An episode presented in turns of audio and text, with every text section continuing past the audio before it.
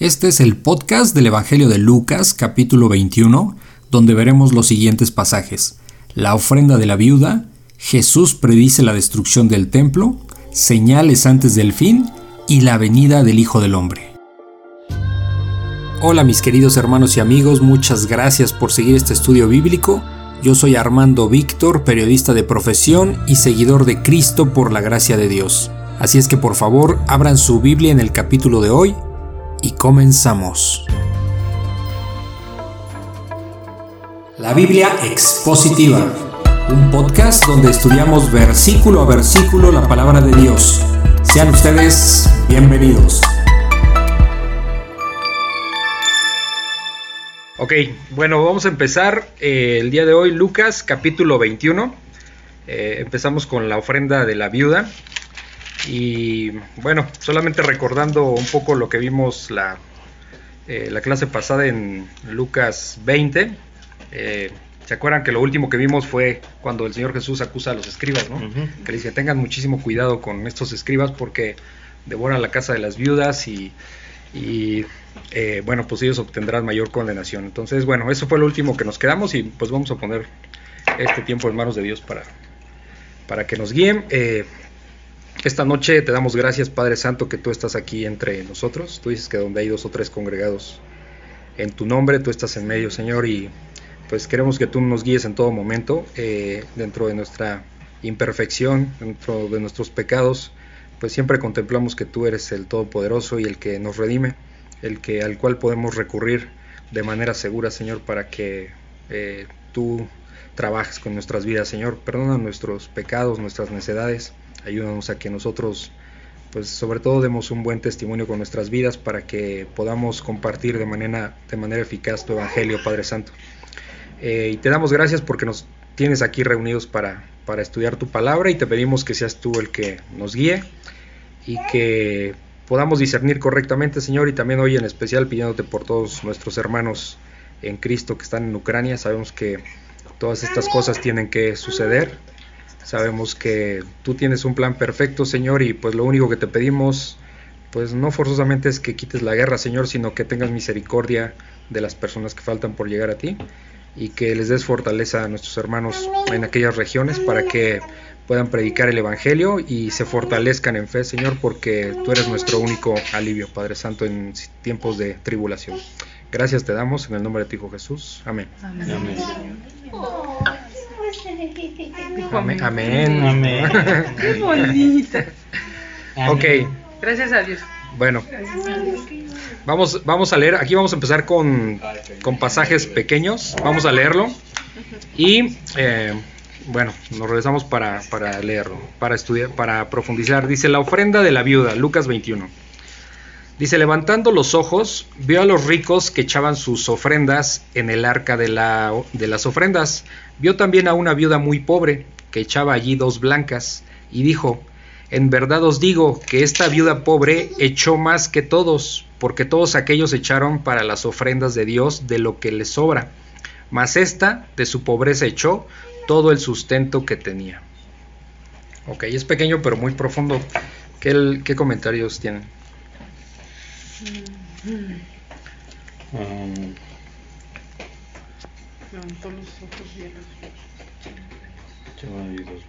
pues eso, ¿no? Que,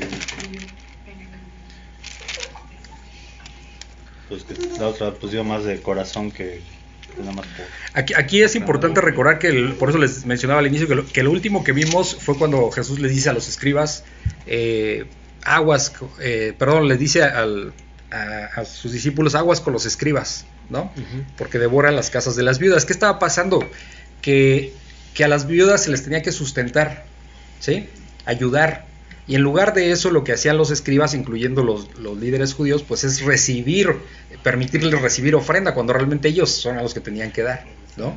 Entonces por eso dice eh, al final eh, de, de, Lucas 20 que devoraban las casas de las viudas, o sea, les quitaban en lugar de darles. ¿Ok? Es una crítica muy fuerte y no es casualidad que inmediatamente después sale este asunto de la ofrenda. Entonces la ofrenda de la, de la viuda dice, levantando los ojos, o sea, estamos hablando del Señor Jesucristo, vio a los ricos, y aquí vamos ahí subrayamos los ricos, vio, vio a los ricos que echaban sus ofrendas en el arca de, de las ofrendas. El arca de las ofrendas era como una, mm, bueno, había varios modelos, pero es como una caja y tenía como una especie de embudo, donde ahí echaban el dinero, pues caía, no podías meter la mano, obviamente. Como el que donde echas la moneda que daba girando. Ajá, exacto, Exacto. exacto, Sí, algo así. Exacto. Había varios modelos, pero básicamente era eso. Y cuando llegaban al templo, pues echaban ahí sus ofrendas, ¿no? Entonces, aquí lo que va a suceder es eh, de qué manera debemos ofrendar, ¿no? Entonces dice que vio a los ricos que echaban las ofrendas en el arca de las ofrendas, ¿ok? Dice, por un lado los ricos estaban echando dinero ahí. Y dice que vio también a una viuda muy pobre. Aquí hay dos, eh, dos ah, situaciones adversas, que era viuda, o sea, no tenía un sustento, y aparte era pobre. O sea, vamos a decirlo así, económicamente peor no podrías estar. ¿no? Entonces dice, vio a esta mujer pobre, a esta viuda que echaba allí dos blancas, ¿sí? Eh, la- las blancas era la, la- era una moneda griega que era de menor valor. O sea, digo, es complicado traducir lo Yo- económico. Sí, sí, adelante. algo como una comparación a- para pasarlo y entender lo que era. Ajá, Y también decían que las blancas era como una blanca era una un 64 sí, de un denario. sí. Entonces, un denario el salario de un día. Entonces sí. lo, lo comparé con salarios. Ajá, sí, exacto, acá. exacto, Creo que exacto. Fue hace un año o dos años, como dice. Y más o menos era, estábamos hablando de que eran como tres pesos en total Sí. las dos blancas. Era, o sea, imagínense Sí. que tanto había sido Sí, despojada de, exacto. de sus bienes que le habían dejado con tres Seis pesos. pesos. Sí. Sí, sí, sí. Sí, sí, sí, de hecho yo saqué, hice el mismo ejercicio y más, digo, es un poco complicado Sí. sacarlo, pero eran como, como si diera hoy día dos pesos. Sí, era O una sea, cosa de... exacto, o sea, era nada, o sea, por eso es importante entender cuál era el valor de esas blancas para entender que realmente dos pesos y ya no tenía más. ¿no? Entonces, eh, dice en el versículo 3, y dijo, o sea, el Señor, palabras del Señor Jesucristo, en verdad os digo que esta viuda pobre echó más que todos, porque aquí lo que estamos hablando no es de qué tanto dinero vas a ofrendar, porque si no, pues los ricos nos ganan, pero rapidísimo, ¿no? O sea, con las ofrendas que puedan dar, pues no hay forma de competirles, pero no es por ahí el asunto. Es la mujer, lo que tenía lo dio todo, ¿no? Entonces, eh, dice el 4, porque todos aquellos, o sea, los ricos, echaron para las ofrendas de Dios de lo que les sobra, o sea, es la manera incorrecta. O sea, cuando nosotros da, la, la ofrenda siempre tiene que ser como de sacrificio. O sea, en otras palabras, como pues que me pese un poco, ¿no? Dar. Porque si doy eh, do- doy muy poco, pues realmente es como que no me afecta de mi bolsillo, ¿me explico? Y esa no es la manera correcta en que se tiene que, que dar, ¿no? O sea, y aparte en otras partes dice que desde tus primicias, ¿no? O sea, como Sí. que lo primero que te, te- lo que tú vas, a- tú vas a recibir, eso Ajá. es lo que vas a ofrender al Señor. O sea, no es como que ellos dicen lo que les sobra. O sea, ya hice todos mis gastos. Sí. Ah, pues me sobraron 100, eh, Sí. ahí van los 100, pero... o das algo que no te afecta, ¿no? Exactamente. Sí. De hecho, hay, hay religiones o denominaciones cristianas que, que sí hacen ese tipo de ofrenda que, de, o sea, si tú tienes un negocio, o sea, lo primero, si, Sí, no sé, mucho. ahí en Jamaica había un señor que tenía una frutería y decía, o sea, mi primer venta es para el Señor. Y, ah, si eran, no sé, no sé, 100 pesos, pues era eso. Pero si era una ofrenda grande, porque pues, ahí en Jamaica es muy cara la fruta. O sea, había gente que llegaba y compraba mucho. Esa era la ofrenda para. Sí, ese daban lo primero. O sea, ellos tienen esa costumbre. O sea, eso ya no es bíblico para nosotros, ¿no? O sea, No. ya no. No, o sea, Pero por si- el nuevo si pacto. tu corazón está que tú Exacto. dices... Ah, sí. Ok, de mi salario, pues yo tengo reservado esta parte, esta porción que es para el Señor, Ajá, sin sí. importar si me va... Exacto, sí. O sea, sí, exacto. O sea, aquí el punto, lo que Dios está viendo es el corazón de la persona. ¿Sí? Porque el- cu- cuando nosotros damos muy poco, por ejemplo, pues realmente estamos como en un, en un confort porque estamos confiando en que tenemos cierto dinero. ¿Sí? Pero en este caso, la, la mujer viuda, que no tiene ningún otro sustento, pues es fe genuina, porque no tiene forma de cómo vas a comer más tarde o al otro día. Un bolillo Sí, con esos. sí, exacto, exacto. Entonces dice que, bueno, que, que dan de lo que les sobra, o sea, los ricos, es una forma incorrecta de dar. Dice, más esta, o sea, pero esta mujer, viuda, de su pobreza echó todo el sustento que tenía, ¿sí? Entonces, esa es la forma correcta, o sea, fue sacrificial para, para la mujer el dar todo sustento y, y confiar en que Dios es el que la va a proveer, ¿no? Confiar en la palabra. Entonces, aquí pues es una crítica fuerte para, para quien ofrenda de manera como light, de manera que pues no le afecta. Entonces, ¿cómo- ¿cómo nos vamos a dar cuenta? Porque la pregunta sería, ¿cómo vamos a saber este, qué es sacrificial? Sí. ¿Sí? Cuando me empiece a doler el codo, como decimos. Podría ser un, no sé, eso ya es a nivel personal, pero, eso pero- no es... pero ¿cómo este, explicamos la- lo del dador alegre? Porque también dice que tu ofrenda debe ser así. Bueno, Dios ama al dador alegre, o sea que lo, lo vas a dar con alegría, no lo vas a dar como, ay, me pesa dar. pesa, Sí, sí. sí. Esto puede haber Ahí mejor no, porque eso es pecado, ¿no? Sí. O sea, Y cuando Dios, cuando habla de que Dios ama al dador alegre, no solo a- se refiere a la ofrenda, se refiere en general. O sea, si yo puedo ayudar a un hermano, lo ayudo, ¿me explico? Si puedo eh, aportar para tal ministerio, lo doy, ¿sí me explico? O sea, es para todo lo que implica dar. Ah, Porque al final entendemos que la casa, el carro, el dinero, el trabajo, pues todo le pertenece a Dios. O sea, cuando entendemos que no es por nuestra propia capacidad, entiendes que solo administramos, porque eso lo- ya lo vimos en los pasajes anteriores, Solo- en los capítulos anteriores, cómo Dios da para administrar sus bienes. ¿Cuáles son sus bienes? Pues absolutamente todo. Todo, lo que universo. Todo lo que existe, exactamente. Todo. Sí. Entonces nos permite administrarlo. Por eso dice que el que, dentro de las cosas, que el que es fiel en lo poco, será fiel en lo mucho, ¿me explico? El que tiene cuidado de sus cosas. Ok. ¿Alguna, ¿Tienen alguna duda aquí? Pues no. Ok. Bueno, entonces seguimos con eh, Lucas 21.5. Jesús predice la, dex- la destrucción del templo. Dice, y a unos que hablaban de que el templo estaba adornado de hermosas piedras y ofrendas votivas, dijo, en cuanto a estas cosas que veis, días vendrán en que no quedará piedra sobre piedra que no sea destruida. Aquí empezamos a entrar en el tema de la destrucción del, del templo, que, que ya hemos visto algo al respecto, no sé qué piensan. Ujú. Que se cumplió en el año 70, ¿no? Ujú. Sí, sí, de hecho sí.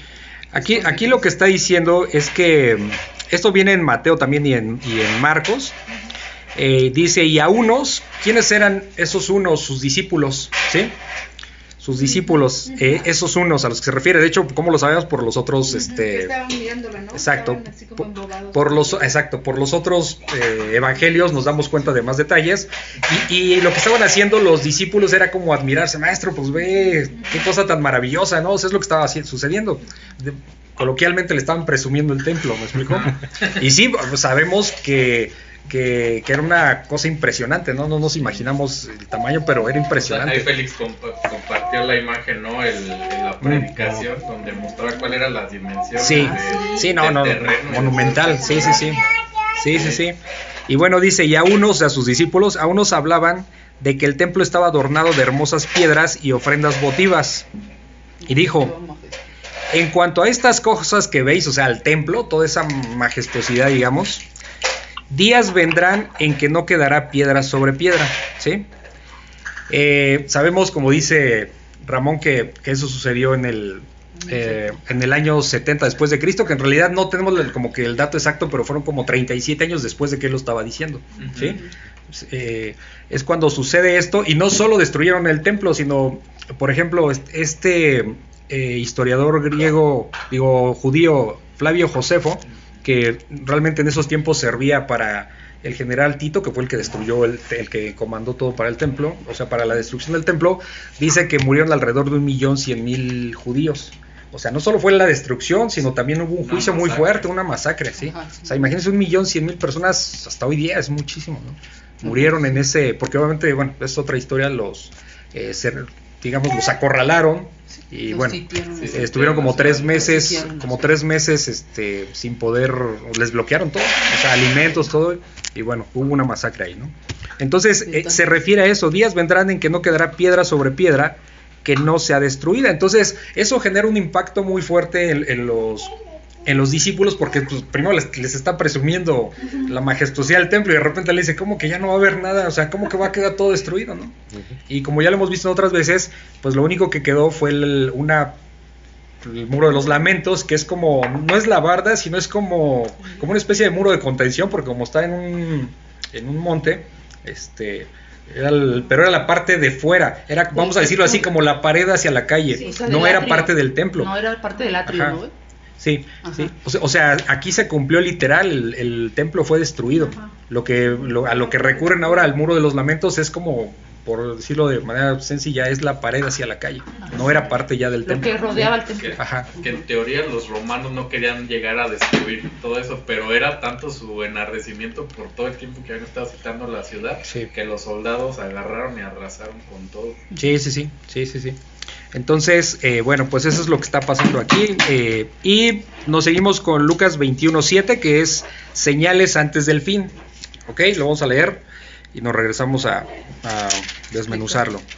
Dice, y le preguntaron diciendo, maestro, ¿cuándo será esto? ¿Y qué señal habrá cuando estas cosas estén por suceder?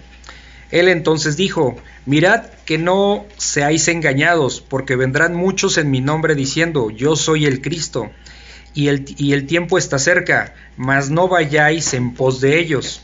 Y cuando oigáis de guerras y de sediciones, no os alarméis, porque es necesario que estas cosas acontezcan primero, pero el fin no será inmediatamente. Entonces les dijo, se levantará nación contra nación y reino contra reino, y habrá grandes terremotos y en diferentes lugares hambres y pestilencias, y habrá terror y grandes señales del cielo, pero antes de todas estas cosas os echarán mano y os perseguirán y os entregarán a las sinagogas y a las cárceles y seréis llevados ante reyes y ante gobernadores por causa de mi nombre. Y esto os será ocasión para dar testimonio. Proponed en vuestros corazones no pensar antes cómo habéis de responder en vuestra defensa, porque yo os daré palabra y sabiduría, la cual no podrán resistir ni contradecir todos los que se opongan. Mas seréis entregados aún por vuestros padres y hermanos y parientes y amigos, y matarán a algunos de vosotros, y seréis aborrecidos de todos por causa de mi nombre. Pero ni un cabello de vuestra cabeza perecerá. Con vuestra paciencia ganaréis vuestras almas. Pero cuando viereis a Jerusalén rodeada de ejércitos, sabed entonces que su destrucción ha llegado. Entonces los que estén en Judea huyan a los montes, y los que en medio de ella váyanse, y los que estén en los campos no entren en ella, porque estos son días de retribución, para que se cumplan todas las cosas que están escritas. Mas hay de las que estén en cinta y de, y de las que críen en aquellos días, porque habrá gran calamidad en las tierras, habrá gran calamidad en la tierra e ira sobre este pueblo, y caerán a filo de espada, y serán llevados cautivos a todas las naciones, y Jerusalén será hollada por los gentiles, hasta que los tiempos de los gentiles se cumplan. Híjole, bueno, aquí hay muchísima, muchísima información. Vamos a darle una, una revisada por encima, pero ¿qué comentarios tienen? Este,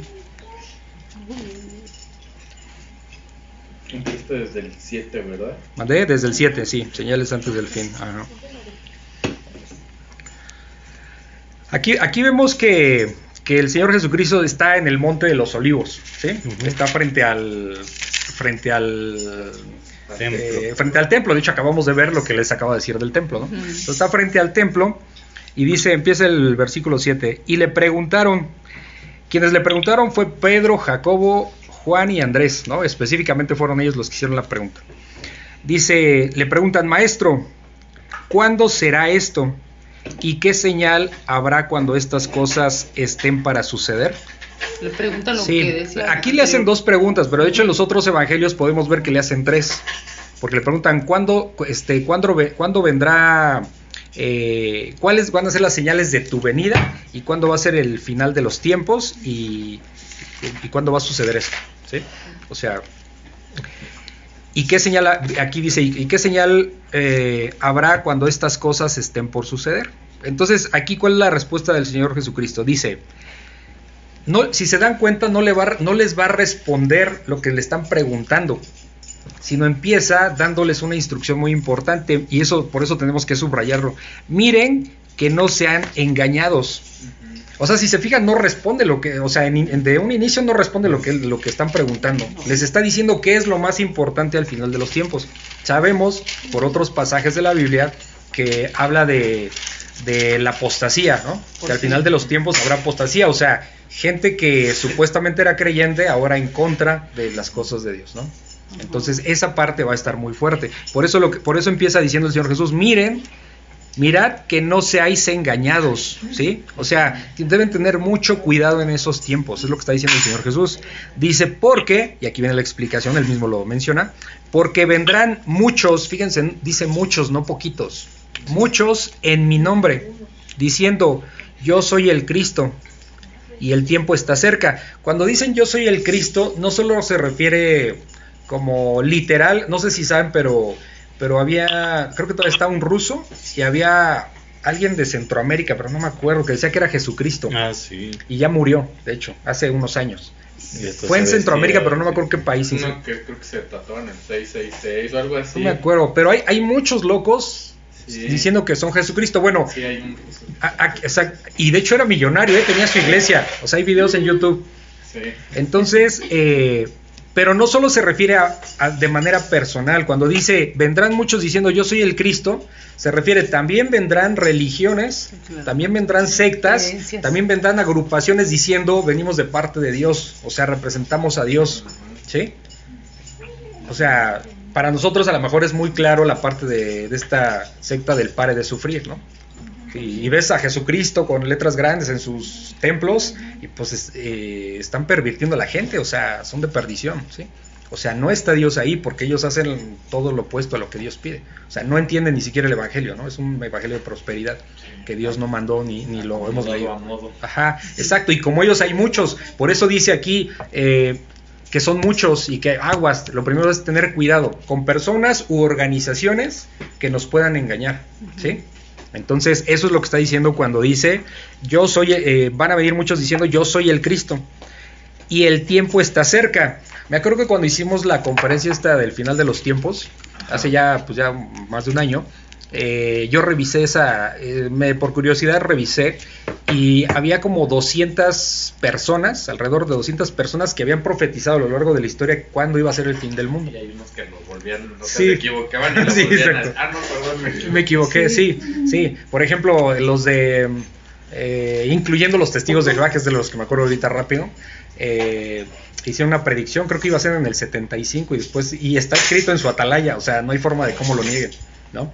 Y, y así, hay muchos, ¿me explico? Muchos. Este, una, no me acuerdo ahorita del nombre, la, una vidente que, que predijo o que adivinó, mejor el término, que adivinó eh, cuando eh, que iban a matar al, a John F. Kennedy, también hizo un pronóstico igual, o sea, obviamente, ¿qué nos dice el señor Aguas? Van a venir muchos diciendo que en mi nombre, Los- tal o cual cosa, e incluso les van a decir cuándo va a ser el final, ¿sí? Los mayas. Sí, los mayas, por ejemplo, ¿no? Yo soy el Cristo y el tiempo está cerca.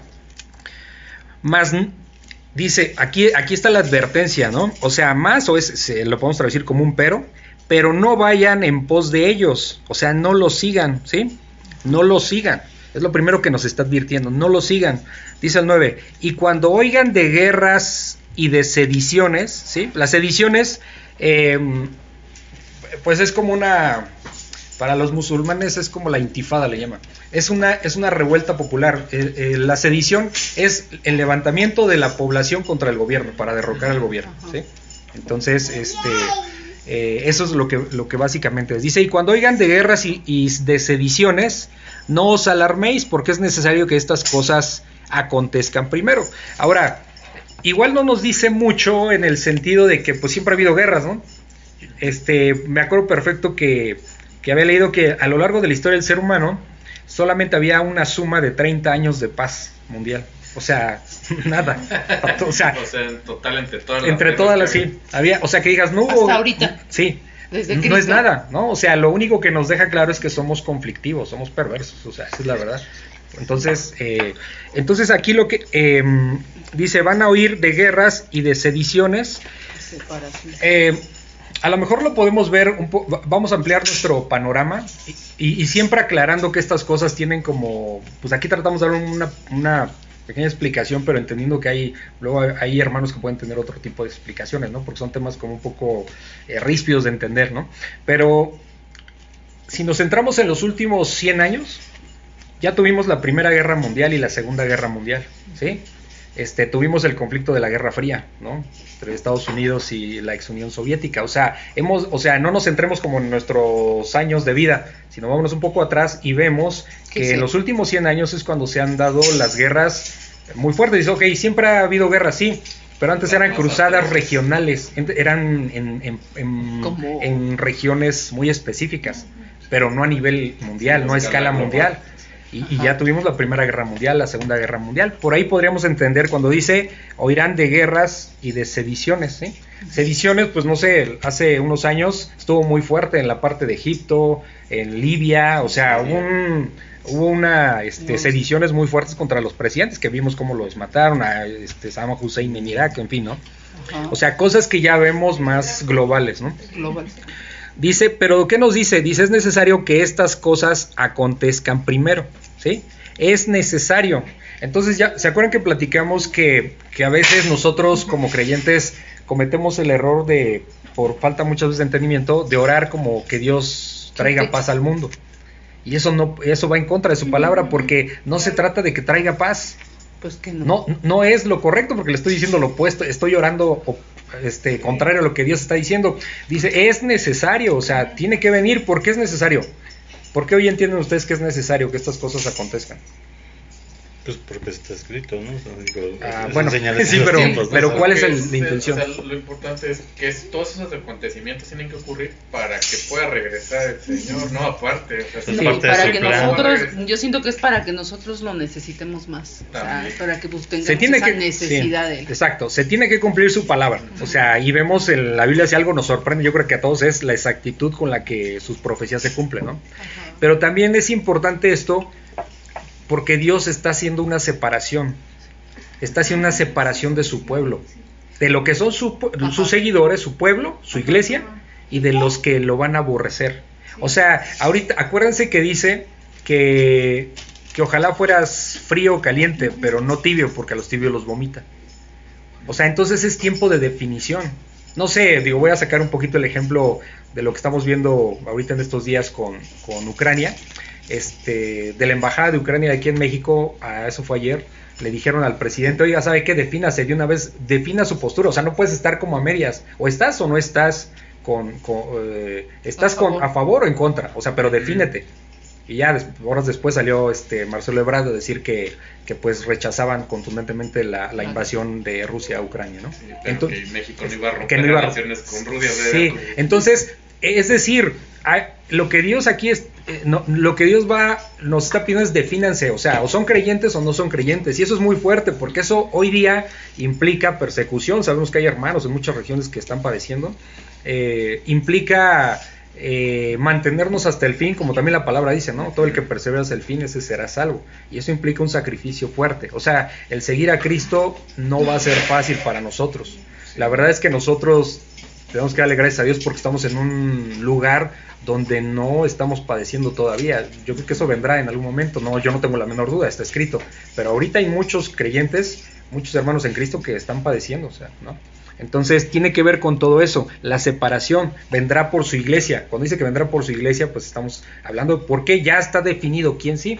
Entonces ahorita, pues es pedirle al Señor en nuestras oraciones el que fortaleza para los que están en tribulación y este y poder compartirles a los que faltan por llegar. Si el Señor no ha venido es porque todavía faltan por Sí, llegar a su reino. ¿no? Entonces, eso es el punto que el último se convierta. exacto, exacto, exacto. Este, Ay, perdón, No. este, No, sí, adelante. de lo que estás hablando, justo Ajá. estaba oyendo de MacArthur, se viene la falsa paz mundial. Exacto. Justo eso está súper Sí. bueno porque dices que sí, es necesario porque la Biblia dice que va a haber paz en el mundo, porque Sí. están tan preocupados por tantas cosas que lo primero que van a hacer es, es buscar una paz, ¿no? Y, y, y Eso es lo que promete y el, el anticristo. Unificar el, unive- el universo, unificar el mundo. Unificar el universo. ¡Wow! Este, Sí, que la, mo- que la misma moneda, Sí. que todas las, cos- las cuestiones de ideologías, es- entonces esa va a ser la paz. ¿Y por qué es necesario que, que venga, que, este, que haya paz? Pero es una falsa paz, Sí, porque en sí, sí. realidad va a haber mucha guerra y mucho, mucha batalla espiritual en todo ese tiempo. Entonces, justo ahorita Sí. digo, "Ay, eh, se llama, ay, ¿cómo se llama? La, sí, señales de la, la falsa paz. O sí. así, No, no, cuando venga eso, prácticamente ya estamos. Sí, de hecho, Este, sí. Cuando ya mira, no sé si no sé si estemos en ese tiempo porque sabemos que la parte del rapto, algunos dicen que va a ser antes, otros después. No sé en qué momento, no nos metemos en ese punto. Creo que va a ser antes, pero no lo sé, o sea, sinceramente no lo sabemos, ¿no? Son posturas. Son posturas. Sí, Eso esperamos. Sí, exacto, Pues es pero pero ya como ya cuando esté la paz, híjole, ya ya no hay vuelta, o sea, ya no hay nada que De hacer. hecho dice algo así que cuando declaran paz y seguridad, ¿no? Paz y seguridad, exactamente, Sí, sí, exactamente. Y también un poco, no, le, no sé si ahorita lo comprendí así, Ajá. Em, cuando oigas de guerras y sediciones no os alarméis, porque anteriormente está diciendo, muchos van a venir, entonces también es común, si oyes eso y por acá te dicen, ah, pero yo soy el Cristo, o sea, que tengas cuidado de que no te alarmes de que porque vengan guerras, este, Se sediciones van a y todo, levantar muchos. este, se van a levantar muchos y tú corras a escuchar esas, esas palabras o es con hambre de oír y te separes de la verdadera palabra. No sé si me explique, que también viene del... Sí. Sí, van pues, a venir muchos y si oyes cosas malas no te alarmes porque, porque eso va a eso pasar. tiene que acontecer, ven a mi verdad, no vayas a la de ellos. sí, ahora, Sí, ahora aquí hay un punto y qué bueno que me recuerdas esto, me, me vino a la mente y se me estaba pasando. Acuérdense que aquí en el versículo 7 empieza diciendo y le preguntaron, ¿quién preguntaron? Cuatro de sus, de sus discípulos. Es decir, este mensaje no es para los no creyentes o no habla de los... No, es para su iglesia. El mensaje es para su iglesia, no es para todos, porque muchos están siendo engañados, pero no han llegado a Cristo. ¿Sí me explico? Entonces eso es importante entenderlo porque en este contexto a los que les está hablando son a creyentes. En este caso, pues le está hablando a cuatro discípulos, pero nos habla aquí hoy día a, creyentes, ¿no? O sea, tengan cuidado, no, se, no se dejen engañar, ¿ok? Porque dice, eh, pero el fin no será inmediatamente. O sea, se refiere al fin del mundo. O sea, porque la pregunta fue, pues, ¿cuándo va a ser el fin? El fin no va a ser inmediatamente, ¿no? Entonces dice el versículo 10, entonces les dijo, o sea, Jesucristo les dice, se levantará nación contra nación, ¿sí? Eh, y reino contra reino, ¿sí? Nación contra nación y reino contra reino. Esto obviamente es una... eh, no podemos tener como una certeza exactamente de qué está hablando. Me refiero, obviamente habla a diferentes escalas, país contra país y yo no sé si sea Oriente contra Occidente, no sé. O sea, aquí por ejemplo ahorita lo que está pasando en, en Ucrania, eh, sabemos que Ucrania se va a tener que... eh, Unir. a- a- va a ser parte de Rusia. Porque Rusia, hagan de cuenta que está Rusia, eh, está geográficamente está Israel abajo y abajo de Israel está el norte de África, que es este, Libia, Egipto, este, está eh, Turquía, está este, Irán, ¿sí? O sea, prácticamente Israel va a estar rodeado por, por, eh, por puro enemigo y está rodeado. ¿Qué va a suceder ahorita? Está Rusia, eh, se va a adherir Ucrania, eso es lo que va a venir. Eh, Ucrania va a ser adherida a Rusia, ¿sí? Y después todo lo que es Rusia, eso viene en Ezequiel, eso lo tuve que revisar porque la verdad es que sí es muy complejo, pero, ajá, Gog y Magog en, en Ezequiel 38 me parece. Y, y ¿qué es Gog y Magog? El líder ruso, ¿sí? El líder ruso, el norte de Rusia, ¿sí? Junto con su, posiblemente les digo, es un poquito complicado porque no, no hay quien les dé una exactitud, pero junto con, con posiblemente todos los que están alrededor de, de- de Israel.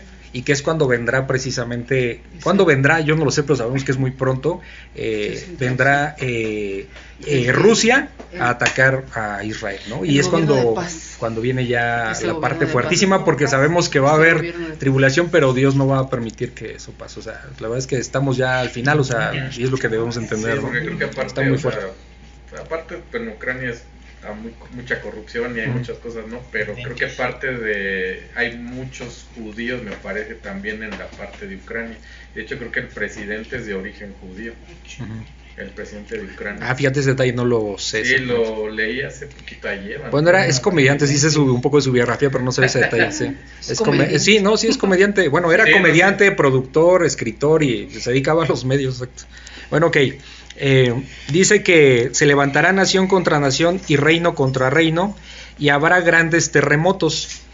Yo creo que a nosotros nos ha tocado una época donde sabemos que la tierra siempre ha temblado, eso no, no- no- está en duda.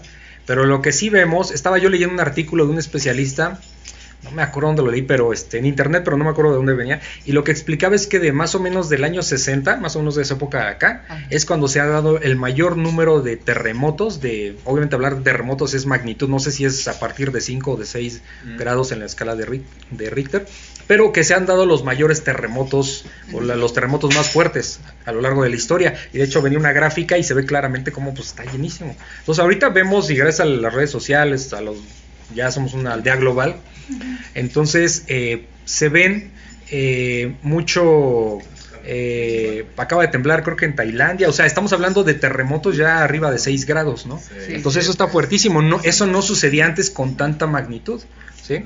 Ni Entonces, con tanta frecuencia. ni con tanta frecuencia, ¿sí? Dice, y habrá grandes terremotos, si se fijan, grandes, o sea, siempre es importante leer entre líneas, grandes, no pequeños, grandes terremotos. Dice, y en diferentes lugares. Y eso lo estamos viviendo, tiembla en Nueva Zelanda, tiembla en este Irán, en, en Haití, o sea, estamos viendo que por Chile, todos lados, Japón, Chile, Japón, Japón. Dice, México. y hambres y pestilencias, ¿sí? Hambre, bueno, pues en África creo que es muy notorio. Pestilencias, pues esa nos corresponde a la pandemia. Ahorita estamos Pues con sí, ya sí. dos años de pandemia, que cosa que si hace antes de la pandemia nos hubieran dicho que íbamos a andar dos años con cubrebocas, no diríamos, le hubiéramos dicho que está loco, ¿no? Al que lo hubiera dicho. Pero aquí está escrito. Y pestilencias, entonces también lo que podemos entender es que el, el coronavirus no va a ser lo único que va a salir. No sabemos qué, pero van a venir otras cosas, ¿no? Porque habla en, ge- habla en plural, no en singular, ¿no? O sea, pestilencias y habrá terror. Híjole, terror es el grado eh, mayor de, del miedo, vamos a decir, son niveles diferentes. En psicología pues manejan diferentes niveles, ¿no? Pero terror pues es como de lo máximo. Dice, habrá terror y grandes señales del cielo. Cuando dice grandes señales, estamos hablando, eh, uno se puede imaginar, no sé si meteoritos o cosas verdaderamente, porque dice grandes señales del cielo, ¿sí? O sea, habrá... Sí, cosas, sí, no, no, cosas que están fuera de nuestro control, ¿me explico? O sea, fuera de nuestro, eh, eh, pues no sé, hasta imaginación, yo diría, ¿no? Porque está, acuérdense, estamos hablando de señales del final de los tiempos, o sea, cosas que no, no se han dado de, de esa manera. Por- y por eso dice, es importante entender esto, que después de pestilencia viene punto y coma, y si se fijan es parte de la misma idea. Dice, y habrá terror y grandes señales en el cielo. ¿Por qué va a haber terror? Precisamente por esas señales, ¿sí se dan cuenta? Por eso también hay que definir ahí los puntos y coma o lo que venga. Dice, y habrá terror y grandes señales en el cielo. Esa es una sola idea.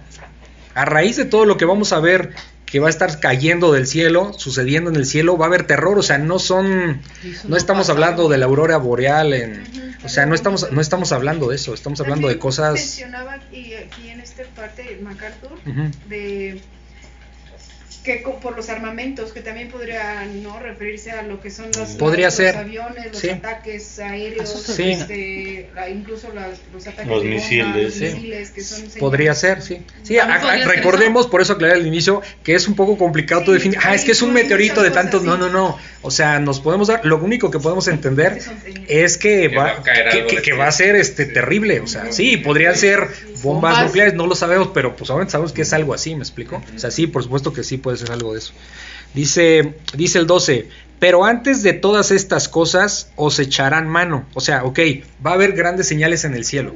O sea, va a haber problemas, ¿no? Va a haber terror. Entonces dice, pero eh, antes que estas cosas... Dime. No, perdón. Ah, Sí. No, no. Pero antes de todas estas cosas os echarán mano y os perseguirán. O sea, ¿de qué está hablando la persecución, ¿no? De la iglesia. Os perseguirán y os entregarán a las sinagogas y a las cárceles y seréis llevados ante reyes y ante gobernadores por causa de mi nombre. O sea, habrá persecución para toda la iglesia, ¿no? No, Pero entonces va a ser antes de todo esto. No, sí, antes, sí, sí, no, imagínate, ya en ese momento el terror va a estar ya puesto para todos. Pero, pero. Pues es que dice, pero antes. Pero antes, sí, sí, sí, ese es el punto. Antes de que vengan estas señales fuertes, antes eh, habrá eh, Persecución. persecución. Y, y digo, aparte de esto, Ajá. también pasó casi inmediatamente, ¿no? De Este, pues, cuando a Juan y a Pedro los llevaron delante del Sí, Sanedrín. del- o sea, ajá, exacto, todo sí. Sí, es, es que sí, es, Y a Pablo Porque también. esto todavía es no que, es que hay unas cosas, no es que sea confuso, pero sí debemos de entender que hay ciertos pasajes o, o ciertos textos, como dice Ramón, que está hablando de lo que pasó inmediatamente eh, después. Y hay otras, es Antes decir, hay unas cosas, hay unas cosas que aplican para, para el momento de ellos como discípulos y para el final de los tiempos, ¿sí? Tiene aplicación para ambas partes. Pues, es que será como cuando menciona Apolo, me dices que finalmente eh, los, el fin de los tiempos o, o sea, empezó desde, desde que se Los fue. últimos tiempos, desde, los que, últimos tiempos, desde ajá. que ascendió Jesús. o sea, desde ahí ya se empieza. Ujú. ¿no? sé, Pues Sí, hay gente que sí. Todos los tiempos postreros es a partir de Exacto. ahí, porque hasta... Sí, porque los Sí. posteriores son después de Jesucristo. Sí, pues sí, sí, podría ser, sí, o sea, sí, sí, sí, es correcto. Sí. Dice, eh, a ver dónde me quedé. Ah, No, el su 13, nombre. ah, ok, dice el 13. Y esto os será ocasión para dar testimonio. Esto es súper, súper importante. De repente vemos que nos pasa algo malo en la vida y, y- y lo primero que nos viene a la mente como seres humanos pues, es ¿por qué me pasa esto? ¿Por qué yo esto y lo otro? No, pues porque tienes que dar testimonio. Hay mucha gente que, por ejemplo, hemos escuchado que, que lo- los meten injustamente a la cárcel y resulta que están predicando en la cárcel. Hubo un motivo, ¿no? Sí. Y tenemos el caso de José el Soñador. O sea, ¿por qué le pasa todo eso? ¿Por qué le pasa todo eso? Ah, porque dice que Dios está con él, que Dios está con él y que Dios está con él. Dios ¿Por qué está con él? Pues porque tenía que llegar a un propósito, ¿no? Entonces, a veces nos pasan cosas que pensamos que son malas, que, que le padecemos, que le sufrimos, por supuesto que sí, pero siempre hay un propósito de parte de Dios y eso es lo que tenemos que estar en la fe fortalecidos de que realmente hay un propósito de Dios de lo que pase con nosotros, ¿me Es explico? lo que dice Romanos 8, 28, Ujú. me parece, ¿no? Que para los que Está- aman a Dios, Todas las cosas le Les suena suena bien, bien. sí, sí, sí, sí. A pesar de que no entendemos la prueba en Sí, ese momento, exacto. que Es una prueba de años. Sí, sí, sí, sí, o sea, o rápida o no, tardada. sé qué dices, ¿no? Sí. O sea, que pasó varios años en la cárcel hasta que vinieron el copero y el panadero. Ajá, sí. Y de todas maneras, después de ese tiempo, pasó mucho tiempo en la cárcel, pero él se mantuvo. Sí, sí, sí, sí, exacto. Señor, no confiando en él. Sí, porque después que le pidió al, eh, al copero pues, que hablara con, con el mano, pues, sí. pasaron dos años todavía para que se acordara. El, ah, es que ya me acordé, exacto. Me acordé que en la cárcel hay uno ahí que, Sí, que, que lee los, los sueños. Ok, sí. Dice el 13, y esto será ocasión para dar testimonio, ¿no? Ese es el, eso es lo que está diciendo. Eh, dice el, el 14, proponed en vuestros corazones no pensar antes cómo habéis de responder en vuestra defensa. Esto es importante, el Señor dice, o sea, no se preocupen, no, ti- no, no se quiebren la cabeza pensando que ustedes son los que van a decir algo. Cuando vengan esos tiempos, el Señor es el que hablará a través de nosotros. Ahora, eso no implica que nosotros no nos preparamos. Ah, pues el Señor, pues ya que me, me espero a que me use, ¿no? No, no, no. O sea, ¿cómo me va a usar? Pues yo necesito estar cercano a la palabra para que el Señor pueda utilizar todo eso. ¿Me explico? Sí, sí, Esa es nuestra, si se dan cuenta, es una, que lo hemos visto varias veces, existe una responsabilidad del hombre y una soberanía de Dios, ¿sí? O sea, van en conjunto, no lo entendemos muchas veces, pero nosotros tenemos que prepararnos en su palabra para dar testimonio, como dice, pero realmente cuando vengan esas pruebas, lo que tenemos, ¿qué es lo que nos está pidiendo? Tengan fe porque yo seré el que los voy a utilizar para hablar, ¿no? Sí. Por eso dice, es de llamar, no piensen, dice, no pensar antes cómo habéis de responder a vuestra defensa, o sea, ustedes no son los que se van a defender, yo soy los que los, el que los va a defender. Porque dice el 15, porque yo os daré palabra y sabiduría, Ujú. ¿ok? En esos tiempos de... ¿Qué nos pasa normalmente cuando entramos en crisis? O sea, cuando, híjole, nos va mal y traemos la presión encima. Lo principal que llega a pasar como ser humano es que nos bloqueamos. Eh, Mentalmente nos bloqueamos.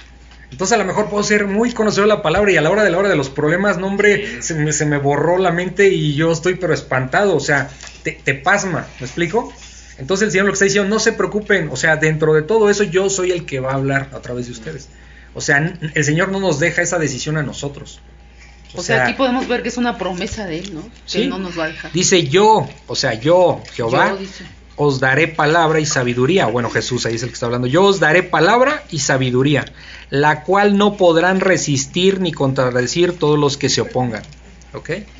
Entonces va a ser tan fuerte lo que lo que se va a hablar que, que será a través del Espíritu Santo. Por ejemplo, cuando vemos cuando después de la resurrección y hablando con lo que platicó Ramón que ya había cosas que se estaban cumpliendo, después de la resurrección y la ascensión de, del Señor Jesús al cielo, empiezan los discípulos a, a- a predicar, ¿no? A compartir el Evangelio. ¿Y, y, y qué les di? Los del Sanedrín dijeron, vengan para acá, ¿no? Estaba Pedro y no me acuerdo quién más. Y le dicen, les prohibimos que hablen de Jesús, ¿no? Entonces, eh, y dice, bueno, pues ¿a quién vamos a obedecer? ¿A ustedes o a Dios? ¿A quién obedecemos Eso está en primero? hecho, ¿no? ¿Sí? Eso está en hecho. Entonces vemos que ya hay una transformación tremenda de parte de los discípulos, ¿sí? O sea, cuando los veíamos temerosos, como a un Pedro atrabancado, o sea, que de repente era el primero que iba y hablaba y abría la bocota diciendo esto, que negaba a Cristo. Ya después vemos una transformación tremenda, pero es por el Espíritu Santo. Y ya hablaban, como dice el Señor, con denuedo, o sea, con autoridad, con decisión. Sí. O sea, ¿a quién, ¿a quién vamos a hacer caso? ¿A ustedes o a Dios? O sea, primero hacemos caso a Dios, ¿no? Entonces, Así eh. Entonces dice que la cual no podrá resistir ni contradecir contra los que se opongan. O sea, en ese momento, ¿quién está con ellos? No es, no es Pedro, porque ya veíamos antes al Pedro temeroso y atrabancado. Pedro Sí, No salvado. Sí, digamos. exacto, sí. O vemos al Juan, ¿no? Este, señor, pues les echamos un rayo, ¿no? Porque no te aceptan. O sea, y ya después vemos a alguien muy amoroso, o sea, la verdad. Entonces, Sí, eh, su ¿qué- papel. ¿cuál es la diferencia? No es, la diferencia no son ellos, es decir, no somos nosotros como seres humanos. La diferencia es el espíritu que traen, ¿sí? El espíritu de Dios. Entonces, en este momento, pues aplica, por ejemplo, para ese caso y también para nosotros a futuro eh, esto, ¿no? O sea, será Dios el que hable a través de nosotros. Dice el versículo 16, mas seréis entregados aún por vuestros padres y hermanos y parientes y amigos y matarán a algunos de vosotros. O sea, ¿qué tan fuerte va a estar la persecución que pues se van a lavar las manos nuestra familia y, y- te van a, sí, tipo la Gestapo, ¿no? En- ¿Se acuerdan? Este, que entregaban a los... ah, pues no podías ni hablar dentro de tu casa porque sentías que las paredes se escuchaban, ¿no? Entonces va a ser una presión fuerte, no es agradable pensar que te están escuchando o que tu propia sangre te vaya a entregar, ¿no? O sea, Sí. o te vaya a echar de cabeza, ¿no? Nada más algo para Sí, sí, el versículo anterior, con- que también lo que habíamos estado estudiando ya en las predicaciones. En Hechos 1, ¿no? Para, dice en Hechos 1.8, donde dice, pero recibirán poder cuando el Espíritu Santo venga sobre ustedes y serán mis testigos. O sea, Sí. es parte de la palabra Sí. que Él nos va a dar cuando estemos en la prueba que Él nos, nos ponga, ¿no? Y Sí. cuando tengamos que testificar delante de personas que no lo conocen Sí. que no creen. Lo- lo po- eso nos conforta mucho porque, eh, miren, hay muchas personas que piensan que, híjole, es que yo no, este, no sé leer mucho, no sé hablar ante la gente, no sé, no, y yo siempre lo que le explico, no, no es eso, o sea, esto no es por intelectual, si no nos vamos a las universidades, ¿no? Y Dios no pide intelectuales, pide personas arrepentidas, y, y Dios es el que va a hablar a través de ellos, ¿no? Que, Sí. dice que escogió de lo peor del De lo mundo. peor del mundo, exacto, sí, exacto. Sí, aquí estamos. Sí, aquí estoy, Señor, pues aquí estoy. Sí, pues sí, es la verdad. A los simples, dicen. Sí. Entonces, eh, entonces va a estar fuerte, ¿no? La persecución, dice versículo 17, y seréis aborrecidos por todos por causa de mi nombre, ¿sí? Eh, dice por causa de todos. De hecho, en, en otro, eh, en otro de los evangelios dice que, se- que se- que serán aborrecidos por las gentes.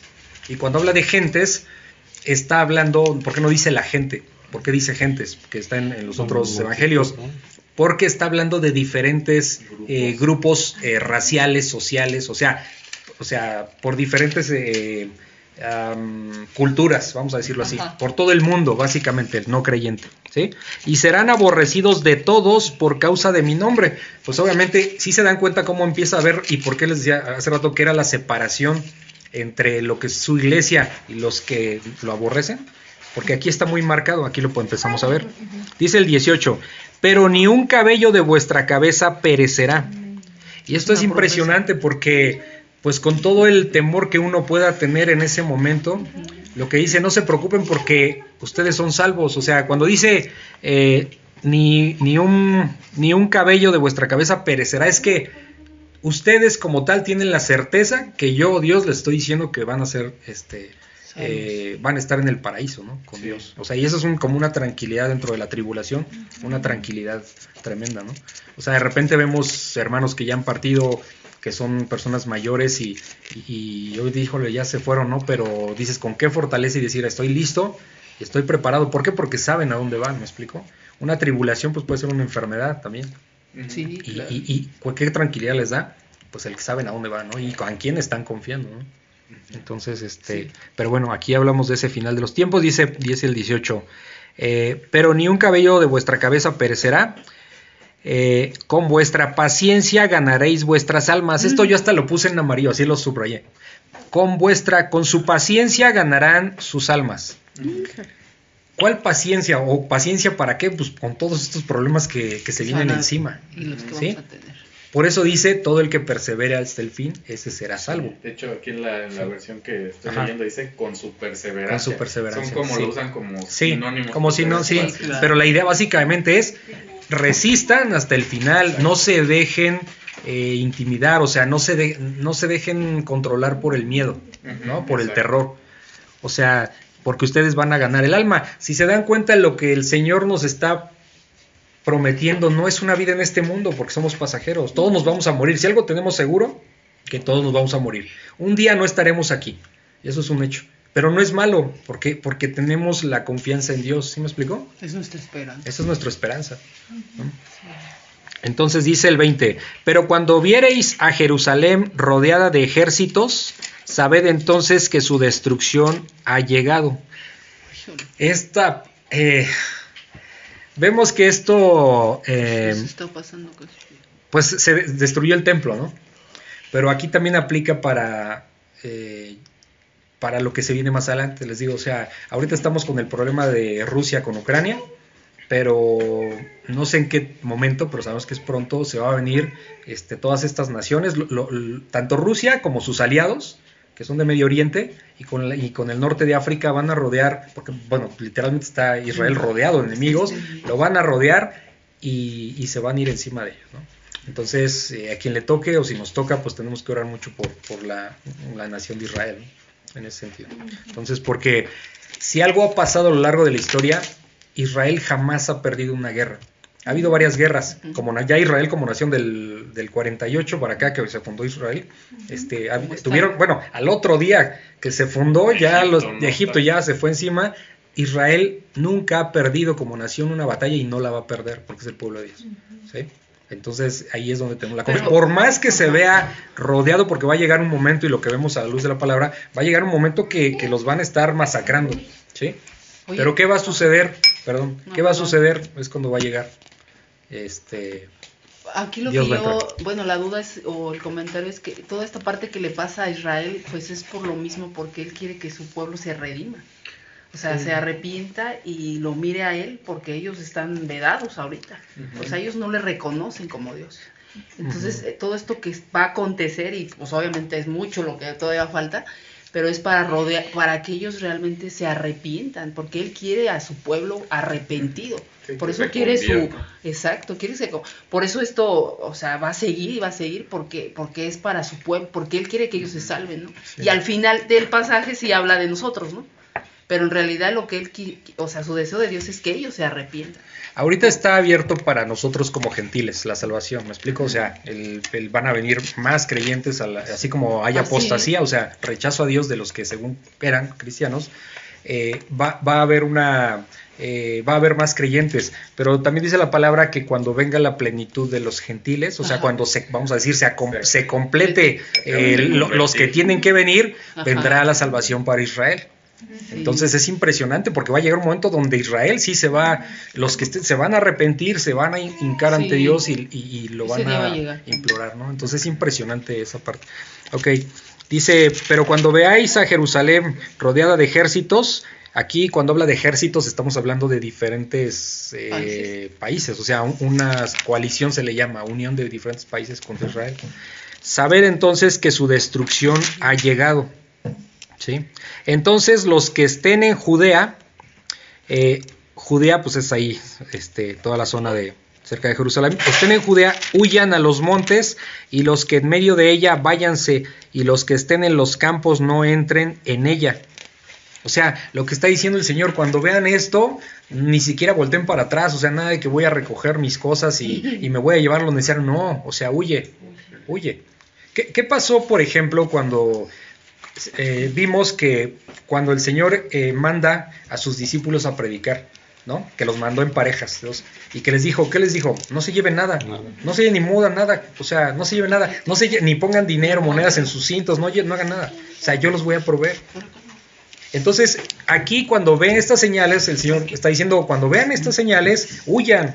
No, no voy a estar pensando, ay, mi casa, ay, mi dinero, no. Ay, en si ya viene el fin y tú estás confiando en tu dinero o en, o en tus cosas, no, en, en Dios, confía, ¿no? Sí, Nada más, nada más otra cosa. no, dime de lo que- hay como, no sé cómo llamarlo, pero también cuando fue el sitio de Jerusalén, Ajá.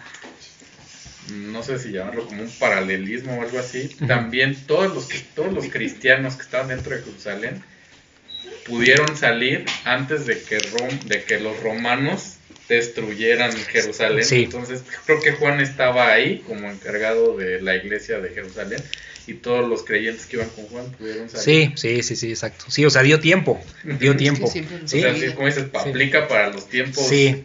de ese momento y para los Lo que- postreros. Porque en ese tiempo dijeron, no, pues si no está pasando nada, porque eso fue lo que sucedió. Los que verdaderamente eran creyentes dijeron, esto va a suceder, vámonos. Y pasó un año, dos años, no, pues no pasa nada, no. pues, tres años, Tres, ¿no? así, Sí, sí. algo así. Entonces, o sea, no fue inmediato, porque uno es muy desesperado que dice, pues si no pasó nada, ¿para qué me fui? Y de repente viene la destrucción, no, pues ahí está el problema, ¿no? O sea, pero ¿quiénes salieron? Como dice Ramón, pues exactamente los que realmente tuvieron fe en su palabra. Entonces me salgo, pues como que no veo nada, pero yo obedecí, pues después vino la destrucción, ¿no? Años después, sí. Pues. O sea, que sí hubo forma de cómo salieran los creyentes, ¿no? Sí, y salieron tranquilamente. Sí, sí, sí, sí. No, pues en tiempo de paz todavía, en ese momento. Ok. Em, dice, no entren, dice, bueno, y 22. los que estén en los campos no entren en ella. Dice el 22, porque estos son días de retribución. ¿De qué está hablando aquí? Estos son Ajá. días en que vamos a pagar, van a pagar por sus pecados, van a pagar por su rechazo, van a pagar porque no quisieron recibir a Dios. Sí. ¿Sí? Esa es la retribución, o sea, está bien fuerte. está Es un castigo Es un justo. castigo justo, sí. ju- juicio, Sí. ¿no? Sí, aquí Sí. por ejemplo dice en Es esta juicio. versión días de venganza, pero Días de venganza. La venganza es, Es de Dios, Señor. exacto. La venganza es del Señor, exactamente, sí. Porque estos son los días de retribución para que se cumplan todas las cosas que están escritas, ¿ok? Ya, ya sabemos, todavía no pasa y ya sabemos que va a suceder así. Nosotros ya estamos conscientes porque todo esto lo estamos leyendo.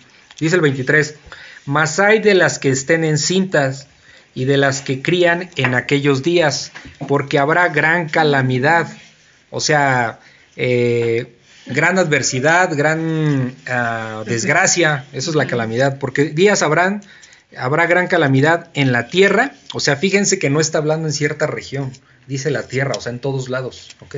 Ah, En todos lados. Dice, e ira sobre este pueblo. eso O sea, es- Pero ahí sí habla de los judíos. sí, sí, sí, de sí. los judíos. Ahí sí. Eh, ¿Cómo nos está afectando a nosotros ahorita lo que está pasando en Rusia?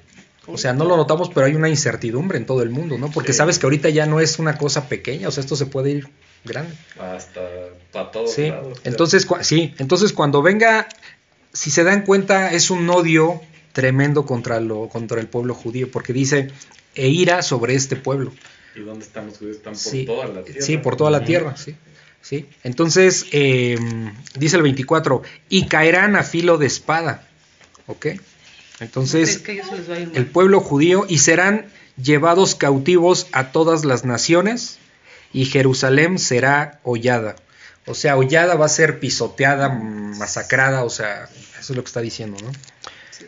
¿Por quién? Por los gentiles, o sea, por los no creyentes. Es decir, habrá persecución para la iglesia, habrá persecución para Jerusalén, o sea, para los judíos, por parte de los gentiles, o sea, los no creyentes, ¿no? Sí, ¿no? Y lo podemos ver a través de la historia, ¿no? Por ejemplo, primero fueron los romanos, Sí. luego los, Sí, claro. los musulmanes, como Sí. todas las cruzadas, Las o sea, cruz- como Jerusalén fue el centro de batalla de mucho tiempo. De Sí. hecho, creo que no ha tenido paz en toda su No. historia Jerusalén. No, ¿no? no, no. Y eso fue por haber desobedecido a Dios, porque les digo, no se, jo- no se mezclen con... Es que con pueblos paganos, Yo Sí. No me acuerdo si es en números o en Éxodo. No me acuerdo exactamente, pero lo No, dicen. creo sí. que es en números. Pero sí les dice, si ustedes me obedecen, Sí, exacto, uh, ustedes van les a va a tener todo, nadie les va a pedir, eh, nadie los va, va a, pas- Sí, va a estar por encima sí. de ustedes. Pero si les obedecen, Sí. O sea, lo que Dios siempre ha exacto. querido es separar a su pueblo. sí. separar, distinguirlo. Y por eso lo que eh, siempre el- cuando estaban los apóstoles afuera de Jerusalén, ¿se acuerdan que dice, este, bueno, más bien es uno de los ayes que dice, cuando dice de, de Jerusalén, este, que, que como los, él los quiso, cuántas veces quiso reunirlos como, el- como la gallina quiere unir a sus polluelos, o sea, los quiere proteger. Pero la necesidad del ser humano, la necesidad de los judíos y la necesidad de nosotros muchas veces no permite eso, ¿no? Entonces, eh, Dios siempre ha querido separar a su pueblo y lo va a terminar haciendo. ¿Se acuerdan que el trigo y la cizaña, cómo van a crecer, por ejemplo? Es un ejemplo. Va a separarlos. Eh, dice el 24, y caerán, y caerán a filo de espada y serán llevados cautivos a todas las naciones y Jerusalén será hollada por los gentiles hasta que los tiempos de los gentiles se cumplan. ¿sí? Esto, este, esta frase de que hasta que los tiempos de los gentiles se cumplan, no es una frase muy clara. Sinceramente, yo revisé varios autores y eh, algunos pastores, pero no hay como mucha claridad en este sentido, ¿no? Muy pro- probablemente eh, se, retiere- se refiere al tiempo de evangelizar a, a- a los creyentes, ¿no? A, la- a más gentiles, pues, hasta que los tiempos de los gentiles se cumplan, ¿sí? Entonces, pero bueno, pues ahí no hay como una... ¿Qué dice tu versión, Ramón? ¿Dice algo? Ah, no estaba buscando. Ah, no, el- está bien, está bien. Sí, pero a ver si quieres dejar. No, no, está A bien. ver qué dice. Estaba viendo lo de, el de, de Teo- Deuteronomio 30 que dice condiciones para la restauración y la bendición, que está hablando este, a su pueblo. Dice, cuando todo, es, todo esto te haya sobrevenido, que es todo lo que venía aquí atrás, el pacto de Moab que hace con ellos. 25. Les dice, es decir, la bendición y la maldición que he puesto sobre ante ti, Ante ti. si estando en medio de todas las naciones a las que el Señor tu Dios te haya arrojado, te arrepientes y con todo tu corazón y con toda tu alma te vuelves al Señor tu Dios, lo mismo que tus hijos y prestas atención a su voz conforme a todo lo que hoy te mando cumplir, entonces el Señor te hará volver a tus cautivos y tendrá misericordia de ti y volverá a recogerte de entre todos los pueblos por donde te hayas partido. Sí. en el cuarto. Bueno, Sí, sí, sí. todos Salud, salud, por salud. todos lados. Por todos ¿no? lados, sí. Y en todos lados había persecución Salud, salud, salud. contra los judíos cuando el cristianismo había unos que lo malentendían y decían ellos son los culpables Sí, de sí, la sí. muerte de Cristo entonces los mataban los corrían de todos lados sí, sí. por eso eran No, y, y siendo el pueblo de Dios, los tuvo protegidos, vamos a decir, aún así, porque pues, el hecho es de que ya se formó como nación en el año 48. Exactamente, o sea, ¿no? Y muchos regresaron y muchos están regresando a Israel, de hecho. ¿no? Ok. Eh, por último, vamos a ver en Lucas 21, eh, 21-25, la venida del Hijo del Hombre. La, la segunda venida del Señor Jesucristo. ¿sí? Entonces pongan mucha atención para lo que vayan a comentar. Dice, entonces habrá señales en el sol, en la luna y en las estrellas, y en la tierra angustia de las gentes confundidas a causa del bramido del mar y de las olas, desfalleciendo los hombres por el temor y la expectación de las cosas que sobrevendrán en la tierra porque las potencias de, las, de los cielos serán conmovidas. Entonces verán al Hijo del Hombre que vendrá en una nube con, con poder y gran gloria. Cuando estas cosas comiencen a suceder, erguíos y levantad vuestra cabeza porque vuestra redención está cerca. También les digo, les digo una, les dijo una parábola, mirad la higuera y todos los árboles. Cuando ya brotan, viéndolo sabéis que por vosotros mismos que el verano está ya cerca. Así también vosotros, cuando veáis que suceden estas cosas, sabed que está cerca el reino de Dios. De cierto os digo, que no pasará esta generación hasta que todo esto acontezca. El cielo y la tierra pasarán, pero mis palabras no pasarán. Mirad también por vosotros mismos que vuestros corazones no se carguen de glotonería y embriaguez y de los afanes de esta vida, y venga de repente sobre vosotros aquel día. Porque como un lazo vendrá sobre todos los que habitan sobre la faz de, de toda la tierra. Velad, pues en todo tiempo orando que seáis tenidos por dignos de escapar de todas estas cosas que vendrán y de estar en pie delante del Hijo del Hombre. Y enseñaba de día en el templo y de noche saliendo se, estaba en el monte que se llama de los olivos y todo el pueblo venía a él por la mañana para oírle en el templo. ¿Qué entendieron chicos?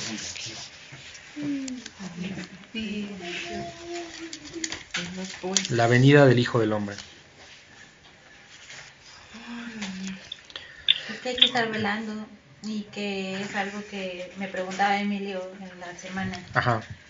que cómo iba a ser Dios para que lo vieran en todo el mundo. Ok. Y- Ok, muy buena pregunta. Es, es Dios y, y todo lo que Él dice se va a cumplir.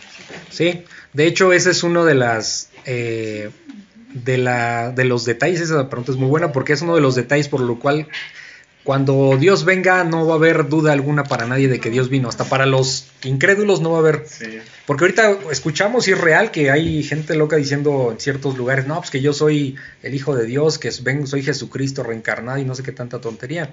Pero aquí, lo, pero la palabra lo que nos dice es que cuando venga el Hijo del Hombre, los cielos van a retumbar y desde un polo a otro, a otro polo del mundo, todo mundo sabrá que es Jesucristo. O sea, ¿cómo se sucederá? No tengo idea. Pero, pero- pero es Dios. Y Él va a estar aquí y en China al mismo tiempo. ¿Sí? Entonces, este, eh, es- va a ser algo impresionante que no hemos visto, Es ¿no? omnipotente. Sí, omnipote- omnipresente, sí, exactamente, exactamente. Entonces, se refiere un poco cuando dice en el 32, de cierto les digo que todo esto sucederá. El cielo y la tierra pasarán, pero mis palabras no pasarán, pero tengan cuidado de que su corazón no se recargue. Eh, Era porque también ya muchos estaban como negándolo, ¿no? Que decían, no, esa no va a pasar, o sea, de aquí a que venga, y qué bueno que es lo que pasa también ahorita. o Sí, claro, Es sí. como, no, o sea, y, y lo dice desde el Antiguo Testamento, dice, muchos creen que esto no va a suceder y que, y que no va a haber un castigo, o sea, que no va a haber como una retribución. Entonces, este también les está como diciendo decir, no, o sea, duerman en sus laureles No. porque este todo puede pasar, todo se va a acabar, pero mi palabra no. Entonces, Sí. no como que no, y de hecho lo que dice, si se fijan, hemos leído muchas veces en los evangelios que dice velen, porque dice, para ustedes, para ustedes como creyentes no está negado lo que va a suceder. O sea, a ustedes no, a ustedes no los va a agarrar por sorpresa, ¿sí? Porque, porque hay, hay un pasaje donde, ay, no me acuerdo dónde está, pero que dice que, que vendrá como, como ladrón en la noche. Pero eso va a ser para los incrédulos, porque a nosotros no nos va a tomar por sorpresa, porque nos está avisando. Dice, ustedes no pueden, a ustedes no se les va, eso, es- eso es para los incrédulos, que van, les va a caer por sorpresa. Pero a ustedes no, porque ustedes saben que está por venir y, y que- y nos está dando las señales de que cuando esto suceda es que está Porque cada vez más pronto. Entonces, nosotros no sabemos cuándo viene, Pues no. porque esa es la verdad, pero nos está avisando claramente cómo van a ser las señales y que ya está pronto, ¿no? Entonces eso no lo podemos negar. Y eso solamente como creyentes. Si ahorita lo platicamos a un incrédulo, pues vas a decir, está, está loco. O sea, toda la vida han dicho que se va a acabar el mundo y es otro loco más. O sea, pero sabemos que no. Que era parte de lo, creo que, no me acuerdo si es a Pedro que le decían que, que ay, no, todavía ni llega y no sé qué, y, o sea, ya, ya se está Sí, tardando. ya se está- ¿no? sí. Ah, sí, también. Sí, sí, sí. Sí, exactamente. Pero yo siento que esa Sí. fe y esa confianza la vamos a seguir, va, va a seguir creciendo conforme vayamos, eh, em, ¿cómo decirlo? Consultando la palabra, estudiándola, porque obviamente el mundo es avalla- a- nos avasalla de información, pero si nosotros estamos confiando, yendo a la palabra, vamos a tener esa certeza siempre de que Él está por venir, ¿no? O sea, pero Sí. si no, no hay otra manera. Dice, dice el versículo 25, empieza diciendo esta, esta parte de la venida del Hijo del Hombre. Entonces. Eh, es decir, eh, antes de la venida del Señor Jesucristo, antes de la segunda venida, dice, entonces habrá señales en el sol, en la luna y en las estrellas, y en la tierra angustia de las gentes. ¿Qué está sucediendo aquí? O sea, aquí es como muy claro que habrá cuestiones... No, Natural, digamos, este- meteoritos, no tengo idea. O sea, va a venir cosas del cielo que van a afectar aquí la Tierra, porque está hablando señales en el Sol, en la Luna y en las estrellas. O sea, estamos hablando de cosas totalmente fuera del alcance humano. Dice, eh, angustia en las gentes, y esto es importante. Cuando dice angustia en las gentes, lo que estamos entendiendo que esto va a pasar en todas partes del mundo. ¿Sí? Sí. Porque habla, porque no dice la gente, habla de las gentes. Que yo siempre que se refiere en ese término es multitudes. en diferentes pueblos del De mundo. hecho, aquí Mm, dice aquí- angustia entre las naciones. Ah, entre las, ok, mira. Aquí también Ok, dice. ok. No es un poco de lo que hay, hay algo creo que en el Apocalipsis, ¿no? Que habla precisamente del sol y la luna. Sí. Que la creo que la No, que se va van a venir abajo, sí, no, no, a o sea, habla de cosas que uno ni se imagina, ¿no? O sea, que puedan suceder, sí. Dice, después de estas gentes confundidas a causa del bramido del mar y de las olas. E- Es un poco el imaginar que si cae, digo, estamos nada más imaginando, ¿no? Entendemos de qué dimensión va a ser esto. Cuando cae un meteorito en el océano, ¿qué ola va a levantar? ¿Qué ruido va a hacer? Si un terremoto, vamos a decirlo, que no se compara con que pudiera caer un meteorito de gran magnitud, este, eh, el problema que causa con los tsunamis. Sí, O sea- el volcán que estalló en el Ah. océano hace... Un poquito. Sí. Sí, que se vea las, las imágenes del espacio, cómo se expandía la, Sí. la onda de... Entonces van a ser cosas que no, la verdad es que no, no alcanzamos a dimensionar, o sea, uno se lo imagina, pero la verdad es que está fuera de nuestro control y de nuestra, nuestra mente en ese sentido, ¿no? Dice el 25, desfalleciendo los hombres por el temor y la expectación de las cosas que sobrevendrán en la tierra, ¿sí? O sea, des- desfalleciendo, o sea, a punto de desmayarse, ¿no? este eh, va a haber temor y la expectación eh, de las cosas que sobrevendrán en la tierra, es decir, va a haber un caos por todos estos fenómenos, por todas estas cuestiones naturales, ¿no? Porque las potencias de los cielos serán conmovidas, o sea, no sé, o sea, estás hablando de cosas que, que inimaginables, ¿no? Para nosotros. O sea, un el terremoto más grande que ha habido en la historia no se va a comparar con ni de chiste con estas cosas. ¿no? Que aparte vendrá uno, porque sí dice en Apocalipsis, que vendrá un terremoto como jamás Sí, ha existido en la historia de la humanidad. ¿no? Entonces, eh, dice el 27, entonces ve- verán al Hijo del Hombre. ¿A quién es el Hijo del Hombre, chicos? Jesús. Ah, Fíjense cómo dice Hijo del Hombre en mayúscula, ¿se dan cuenta? Es Jesús. Entonces verán al Hijo del Hombre que vendrá, ¿sí? E- Esto es impresionante porque dices que vendrá tanta certeza hay en la palabra de Dios que no duda. Y va a venir. No, no va a venir, vendrá con toda certeza. La palabra es muy certera en ese sentido, hasta en los tiempos de los verbos. O sea, con toda seguridad. Vendrá, vendrá en una nube con poder y gran gloria. ¿A poco no suena esto como fantasioso? Sí, no, aparte dice, como dices, verán. O sea, Verán. es- O sea, también es una sí, certeza es una afirmación, pasar. está afirmando lo que va a pasar en el futuro, ¿no? No dice que probablemente, no, no, no, o sea, dice asevera, o sea, asegura, afirma que vendrá. Es que, por ejemplo, todo lo que dice o sea, los versículos Ajá. hablan de un día o de como lapso, o sea, como Un tiempo, de- no sabemos cuántos días, vamos a decirlo así, no lo sabemos, pero vendrán. Sí, no, no, tanto certeza como, ah, tantos días, no. Por ejemplo, al final de los tiempos, O sea, pero no es un periodo como de Pues entendemos que va a ser un periodo corto. los últimos Sí. tiempos. Lo No. que sí sabemos es, por ejemplo, cuando venga la, la tribulación, o sea, que, que va a haber un acuerdo de paz de siete años. Ajá, Eh, o sea, en Daniel habla de, de, la de una semana, ¿no? Pero está hablando de una paz de siete años, pero solamente va a haber paz, entre comillas, va a haber paz por, sí. tres años y medio. Y ya los tres, los tres años y medio siguientes van a ser de tribulación. Ahí sí tenemos como un tiempo, digamos, ¿no? Pero aquí no, bueno, como tal, pues no sabemos exactamente de qué tiempo ¿Qué habla, ¿no? Pero lo- también lo que estamos entendiendo que estas cosas no van a pasar años así como que pasando, o sea, no, o sea, va a ser, va a ser cerca, sí, exacto. Yo, a mí me, me- esos tres versículos del 26 al 28 Ajá. habla de el miedo y la expectación para que los hombres se desfallezcan, ¿no? Y sí. luego si tú te imaginas porque los poderes celestiales se estremecerán, o sea, cae, no sabemos si va a caer la luna, va a Sí, pasar. no, sí. Pero en medio de una nube, o sea, cuando estés viendo al cielo y con todo ese terror y todo, Sí. en medio de una nube vendrá el Hijo del Hombre. Y después dice, anímense y levanten la cabeza. O sea, como Sí. en medio de... O sea, en medio de eso, más bien no en medio de eso, sino la venida del hombre está sí. en medio de desfallecerán de miedo Sí, contra us- pero ustedes levanten la cabeza, o sea, es como... sí, oh, eso, exacto. Pues. Distingan. Sí. Ahora chicos, sí, por ejemplo, ustedes están pequeños, esto no deben tener miedo. No. Miedo es a no obedecer a Dios. Miedo es a rechazarlo. Porque estas cosas van a ser para castigo para los incrédulos. Para Pe- negar. pero esto no es un castigo para creyentes, ¿ok? Entonces uno tiene que estar esperando a Dios en ese sentido. ¿Sale? Esto no les debe de dar miedo. Hablamos de cosas terribles, pero no les debe de dar miedo. Miedo para los que no son creyentes, porque habrá ese castigo. ¿Sale? Entonces, ojo con eso para que esto to- que estamos leyendo no- ustedes no se espanten. O sea, tiene que suceder, que dice el Señor, es necesario que estas cosas sucedan. ¿No? Pero, Pero, ¿qué va a decir lo que acaba de decir Nelly? Entonces, dice el 27, entonces verán al Hijo del Hombre que vendrá en una nube con poder y gran gloria. Cuando estas cosas comiencen a suceder, erguíos. ¿Qué es erguíos? O sea, levanten la cabeza. O sea, con toda seguridad, levanten vuestra cabeza porque vuestra redención está cerca. sí, ¿Qué es la redención? la salvación. La salvación. O sea, ya viene el final del mundo, pero ustedes van a estar conmigo en el cielo. Los es creyentes. cuando Te sacan de donde estabas echado a perder. Sí, te exacto. renuevan. Sí, Te renueva. Exacto. Sí, para Te los limpian. creyentes, o sea, es, Es, es es vida el- nueva, ¿no? Ajá. Es la Sí. esperanza.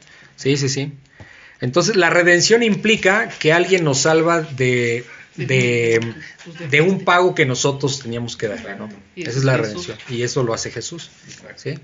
Entonces, eh, dice el versículo 29, también les digo, dice el Señor Jesús a sus, a sus discípulos, también les digo una parábola. Vamos a ver qué dice esta parábola. Miren la higuera, ¿sí? Y todos los árboles. Aquí la higuera, eh, cuando, bueno, vamos a explicarlo, dice el 30, cuando, va eh, cuando ya brotan, viéndolos sabéis por vosotros mismos que el verano está ya cerca. Mirad la higuera, ¿quién es la higuera? ¿Alguien tiene idea? Este, hacen la referencia a Israel. ¿no? Israel, al pueblo de Ah, Israel. sí, Esto es importante porque tiene que ver con estos años últimos y voy a explicar por qué. Eh, miren la higuera y todos los árboles. O sea, la higuera se refiere al pueblo de Israel. El pueblo de Israel, como ya lo repetí, ahorita es la tercera vez, en 1948 Sí, sí, sí. se- eh, las naciones eh, la reconocieron, le dieron un lugar físico, que era Jerusalén, Sí. y alrededor, y, y fundaron la, la- el, se fundó Israel como nación, ¿ok? Llegaron los judíos a vivir ahí, de todo el mundo llegaron a vivir. Israel, como hemos escuchado, el país no existía antes. O sea, desde el año 70 después de Cristo hasta esta fecha pasaron dos mil años. Y en dos mil años el pueblo judío anduvo por todas partes y nunca anduvo revuelto entre muchos países, en, much- en todas las naciones, pero nunca Tenía- este, perdió su identidad. Y eso es sorprendente. Pues Porque sí, cuando les dan a Israel su nación, el espacio, todo, de, muchas de muchas partes del mundo llegan israelitas a vivir ahí. Y así es como se fundan en el año 48 eh, el, el Israel como nación. Entonces aquí se refiere a ese, y la higuera se refiere a Israel. Dice, también les dijo una parábola, mirad la higuera y todos los árboles, cuando ya brotan, ¿cuándo brotan? O sea, ¿cuándo surge? Pues en este año 48, y les reitero, les estoy hablando de fechas para que más o menos tengan esta idea de lo que viene. Viéndolo, sabéis por vosotros mismos que el verano ya está cerca. Es decir, Isra- eh, desde la fundación de Israel como nación, es como, vamos a decirlo, muchos le nombran como un reloj profético. Ajá. Como la nación de Israel es el reloj con el cual más o menos podemos medir cuándo va a suceder las cosas. ¿Por qué? Dice, cuando ya brota viéndolo, sabéis que vuestro, que vosotros mismos, saber por vosotros mismos que el verano ya está cerca, ¿sí? O sea que Dios está pronto por venir. Se- Estamos hablando de la segunda venida, ¿sale? Recuerdo. Dice el 31, así también ustedes, cuando vean que suceden estas cosas, saber que está cerca el reino de Dios. ¿Ok? ¿Cuáles cosas? Bueno, eh, Todo lo que ya vimos. lo que ya nos tocó ver, ¿no? O sea, dice el 32, de cierto os digo, acuérdense que cuando está esa frase de cierto os digo es pongan mucha atención a lo que les voy a decir a continuación, eso es lo que está diciendo. De cierto os digo que no pasará esta generación hasta que todo esto acontezca. Eh, no pasará esta generación. En, este, en estos términos se refiere a una, a un, se entiende una generación de, de, de- de seres humanos. A veces cuando en otro contexto hemos visto que cuando habla de esta generación se refiere a toda la, todo el, todo el- Lo que todos los seres humanos, ¿no? Pero o sea, después de él, ¿no? Sí, pero aquí no se está refiriendo en ese término a generación. Se refiere. ¿cu- ¿Cuánto podemos, cuánto podemos vivir una generación? ¿Qué promedio? Como 70, 75 años. 80 años, no sé, una cosa así, ¿no? 80. Entonces lo que está diciendo es que cuando la higuera florezca, que fue Israel en el 48, eh, De cierto les digo que no pasará esta generación hasta que todo esto acontezca, esa generación que vio. ¿Cuántos años del 48 para acá? ¿Cuántos, ¿Cuántos años van? Pues van. ah, Son 50, ahorita- set- 50 y 74, 74. ¿Sí se dan cuenta? No sabemos, no estamos diciendo, pero sabemos que ya está cerca. Eso sí puede ser interpretación, hermano. Eh, Esa es la generación de Matusalén. sí, no, es, exacto. sí, ya bailamos. Un milenio. Un milenio, ¿no? Casi, casi, ¿no? Sí. ¿Mandé? Pero entonces, ¿qué, ¿tú Como, sientes sí, que es como 900 y papi? Sí, Sí, eu. o sea, sí es Eh, interpretación. Yo he escuchado varios eh, pastores, sinceramente, porque obviamente son temas que son Sí. complejos, y yo he revisado muchos pastores, y, creo que la, la, el- la explicación como más común o, o más popular, vamos a decirlo, ¿no? dentro de, de los eruditos, hablan de eso, o sea, de Pero que a de, que la, o sea, la generación, vamos a decir que nació en estos años, pues este, porque dice, no pasará esta generación hasta que todo esto acontezca. ¿sí? Podríamos entenderlo, si ustedes quieren, yo sé que esto, por eso le digo que nos tocó hoy día, el día de hoy, un tema un poquito eh, complejo en, en- la parte de la interpretación. No tratamos aquí de, de aseverar cosas porque sabemos que alguien podrá pensar y podría ser incluso, pues, de alguna manera un poco válido o válido el pensar que, que, que no se va a acabar la generación de seres humanos, vamos a decirlo así, Sí, sin sí. que esto suceda. ¿Sí? Podríamos Yo- yo entenderlo. Lo que pasa que aquí el punto es que nos está hablando, dicen, nos habla de una parábola y dicen, miren, la higuera es lo primero que dice, por eso ese es el punto. O sea, eso no podía haber sucedido antes porque Israel no existía. O sea, en dos mil años no existió. Ujú. Por, por, es, por eso la interpretación de que sí está hablando de una generación, eh, de una generación como nosotros, o sea, de seres humanos de 80 años, vamos a decirlo así, un bloque de 80 años, ¿me explico? O sea, este, eh, e- ese detalle es importante. Miren la higuera es lo primero que dice, o sea, miren a Israel. Se fue. ¿Sí? Se fue. Ok. Entonces, eh, Yo siento que es como Sí. esa parte como... no pasará esta generación hasta que todo esto acontezca. Es ¿sí? complicado de decir. Entonces, eh, dice el 33, el cielo y la tierra pasarán, pero mis palabras no pasarán. ¿Qué entienden chicos ahí? El cielo y la tierra pasarán. Pues que no, pues que su palabra jamás se acabará. No que jamás se acabará. Eh, aparte de eso, el, tierra, el cielo y la tierra pasarán. O sea, este mundo se va a acabar Sí. como lo conocemos. ¿Sí? Este mundo se va a extinguir, si ustedes quieren, se va a acabar. Pero la palabra de Dios Mm. jamás va a dejar de cumplirse. Y jamás va a morir, es eterna. Porque acuérdense, la palabra de Dios es una extensión de Dios mismo. Y Dios es eterno. Lo que estamos aprendiendo ahorita lo vamos a entender mucho mejor en el cielo. Dios nos lo va a revelar. ¿no? Entonces, el mundo, sí, exacto. vamos a- ah, con razón, estaba yo equivocado en esta cosa. Pero el mundo se puede acabar, pero la palabra de Dios, eso no se va a dejar de cumplir. Todo al detalle, ¿ok? Dice el 34, mirar también por vosotros mismos que vuestros corazones, o sea, aquí ya habla al interior del ser humano, del creyente, miren también por ustedes mismos que sus corazones no se carguen de glotonería, ¿sí? Mm, Es decir, ¿qué es la glotonería? Estar comiendo en exceso, ¿no? Y pero ahorita vamos a explicar. Y embriaguez de los afanes de esta vida. Si se dan cuenta, ¿qué es lo que está diciendo? No se afanen, o sea, no, no estén clavándose en cosas materiales, en cosas de reconocimientos, no quieran estar esperando un mejor trabajo. ¿Sí se dan cuenta? Estamos en tiempos delicados. Entonces, yo de repente con Laura platico y le digo, es que eh, hace falta más profundizar en la palabra que, que ver cosas de la escuela. Porque lo las cosas de la escuela, las matemáticas, eso no nos va a servir en un futuro. Y la palabra sí. Y no estoy diciendo que sea malo estudiar, no estamos hablando de eso, estamos hablando de prioridad. Para que no vean. Sí, o sea, las matemáticas no te da vida eterna, el español no te da vida eterna, ¿sí me explico? O sea, es una prioridad. Sí, son herramientas Y para la es- vida. para- exacto, o sea, son buenas, por supuesto que sí, no estamos diciendo que no, por supuesto que sí. Pero la Pero, palabra- pero la palabra es lo que tenemos que dedicarle tiempo, exactamente.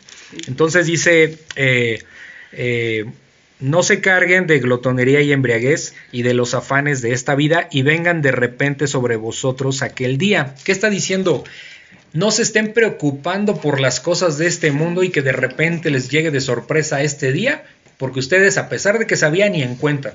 De esas veces que sabemos, ¿cuántas veces nos han pasado a todos que de repente una cita tenemos y de repente, ay, no me acordaba que hoy tenía la cita en el doctor, este y el otro, y pum, córrele. Ay, sí. O sea, eso no va a ser, aquí estamos hablando de algo más delicado, tenemos una cita para con Dios, para el final de los tiempos, y nos dice, hey, no se estén preocupando por si tienen casa, por si tienen dinero, por si tienen cosas, o sea, yo los voy a proveer, pero hey, lo primero es mi palabra, o sea, escuchen que yo voy a venir, pónganse atentos, prediquen el Evangelio, porque hay personas que necesitan predicar, ser, eh, predicarles el Evangelio. ¿Sí me explicó? Y O sea, constantes, este, constantes en la palabra, ¿no? O sea, porque acaba de decir, ay, ya me perdí, me perdí. Ya, ya acaba de decir, el cielo y la tierra pasarán, pero mis palabras Sí, no exacto, pasarán". exacto. Entonces, no se embriaguen, no se distraigan con otras cosas y que no los agarre sin mi palabra. Sin mi palabra, no, sí. no va a mudar. Po- porque al que va a agarrar sin, sin su palabra, que va a ser negligente, Ajá. es aquel que no confió en Dios. ¿Se acuerdan, ¿se acuerdan el, el pasaje de las diez vírgenes? Sí. O sea, cu- cu- cuando dice, unas dicen, no, pues se confiaron y las otras sí fueron a, A poner- a- a- a a llenar su, su aceite, ¿no? Tenían todo, sí, y luego ya andaban pidiendo prestado, ¿no? O sea, que les diera aceite, No ¿no? se me vaya a acabar. Sí, no se me vaya a acabar a mí. todos. Es decir, ¿qué significa eso? Ese ejemplo es muy bueno. Esto es a nivel personal, no es a nivel familiar. O sea, no vamos a llegar a Cristo como familia, vamos a llegar personal. Inclu- es esta, este pasaje, por ejemplo, de las diez, de las de las diez vírgenes, precisamente cuando piden unas, las que fueron negligentes y no llenaron de aceite su lámpara, eh, dijo, oye, pues regálanos un poco de aceite. No, porque a mí se me va a acabar, o sea, es personal. Yo no te voy a, ahí ya no es egoísmo, es que es un mandato de Dios que es a nivel personal. Y aquí mismo lo vemos, porque empieza, ya ven que dice el 34, miren también por ustedes mismos. O sea, no dice, ah, tu papá, mira por tus hijos. O sea, en este tiempo a esto se refiere. Por supuesto que nosotros somos responsables como padres de familia, pero a lo que se refiere es que Arturito es responsable de seguir o no seguir a Cristo. No tiene nada que ver su papá y su mamá al final. O sea, la responsabilidad de su papá y su mamá es llevarlo a Cristo, y enseñarle, por supuesto. Pero la decisión de Arturito, de Camila, de Romina, de, de Sebas, de todos, es personal, ¿sí? Sí. Nosotros los encaminamos, pero la decisión es personal. No son salvos por herencia, ni por sangre, ni por decreto humano, ¿no? Entonces, por eso dice el 34, miren también por ustedes mismos. Entonces dice que, pues no, que, que velemos, que no caigamos en, en los afanes de este mundo para que no nos caiga ese día de repente y nosotros ni enterados. Híjole, es que no leí la Biblia y no estaba leyendo y nada más iba los domingos a la congregación y la verdad es que ni sabía más allá de eso y pues no estoy ni enterado. No sé si me- lo que me dijeron Sí, estaba bien. ¿no? exacto, exacto, exactamente. Dice el 35, porque como un lazo vendrá sobre todos los que habitan sobre la faz de la tierra, ¿sí? O sea, su regreso, el regreso del Señor Jesucristo. Eh, Bueno, en en aquel día se refiere a su regreso y dice en 35, perdón, porque como un lazo vendrá sobre todos los que habitan sobre la faz de la tierra, ¿sí? O sea, todos nos vamos a dar cuenta, y esa es la respuesta para Emilio, o sea, todos no sabemos cómo, de manera sobrenatural obviamente, pero Dios es poderoso para hacer eso y mucho más. Eh, todos lo veremos, ¿sí? Este, aquí en China y en Europa, en Asia, en todos lados, al mismo tiempo va a haber un estruendo donde se va a aparecer el Señor Jesús en su venida, ¿no? Dice eh, el 36, velad, fíjense, nos repito otra vez, muchas veces nos ha dicho, velen. Chicas, ¿qué significa, o chicos, qué significa velar? Eh, ¿Qué hace un velador? ¿Vigila? Vigila, ¿Espera? espera en, en la noche, normalmente, cuando todos están dormidos, ¿ok? Cuando todos están descansando. Entonces, ¿por qué dice velar? Cuando dice velar o velad es mientras todo el mundo está en sus fiestas, eh, haciendo dinero, consiguiendo casas, títulos, reconocimientos, mientras ellos están, ustedes tienen que estar atentos a lo importante, que es la venida del Señor, ¿no? O sea, nosotros tenemos que estar, porque se preguntarán, ¿y por qué nosotros estudiamos la Biblia y, y toda la familia no? Porque estamos velando, ¿sí? exacto. Estamos despiertos porque a nosotros no nos va a agarrar en la noche, porque sabemos que el Señor viene. ¿A quiénes va a sorprender en la noche? A los no creyentes, no. a los que no les importó escuchar el Evangelio y rechazaron. ¿Sí se entiende? Sí. Ok, entonces eso significa velad. Dice, am, velad pues en todo tiempo, o, sea, velad pues en todo tiempo orando que seáis tenidos por dignos de escapar de todas estas cosas que vendrán. O sea, pidiéndole al Dios, a, nuestro Señor, que, que- nos libre de todo esto que va a suceder, ¿no? Pidiéndole que dependemos de Él. Y de estar en pie delante del Hijo del Hombre.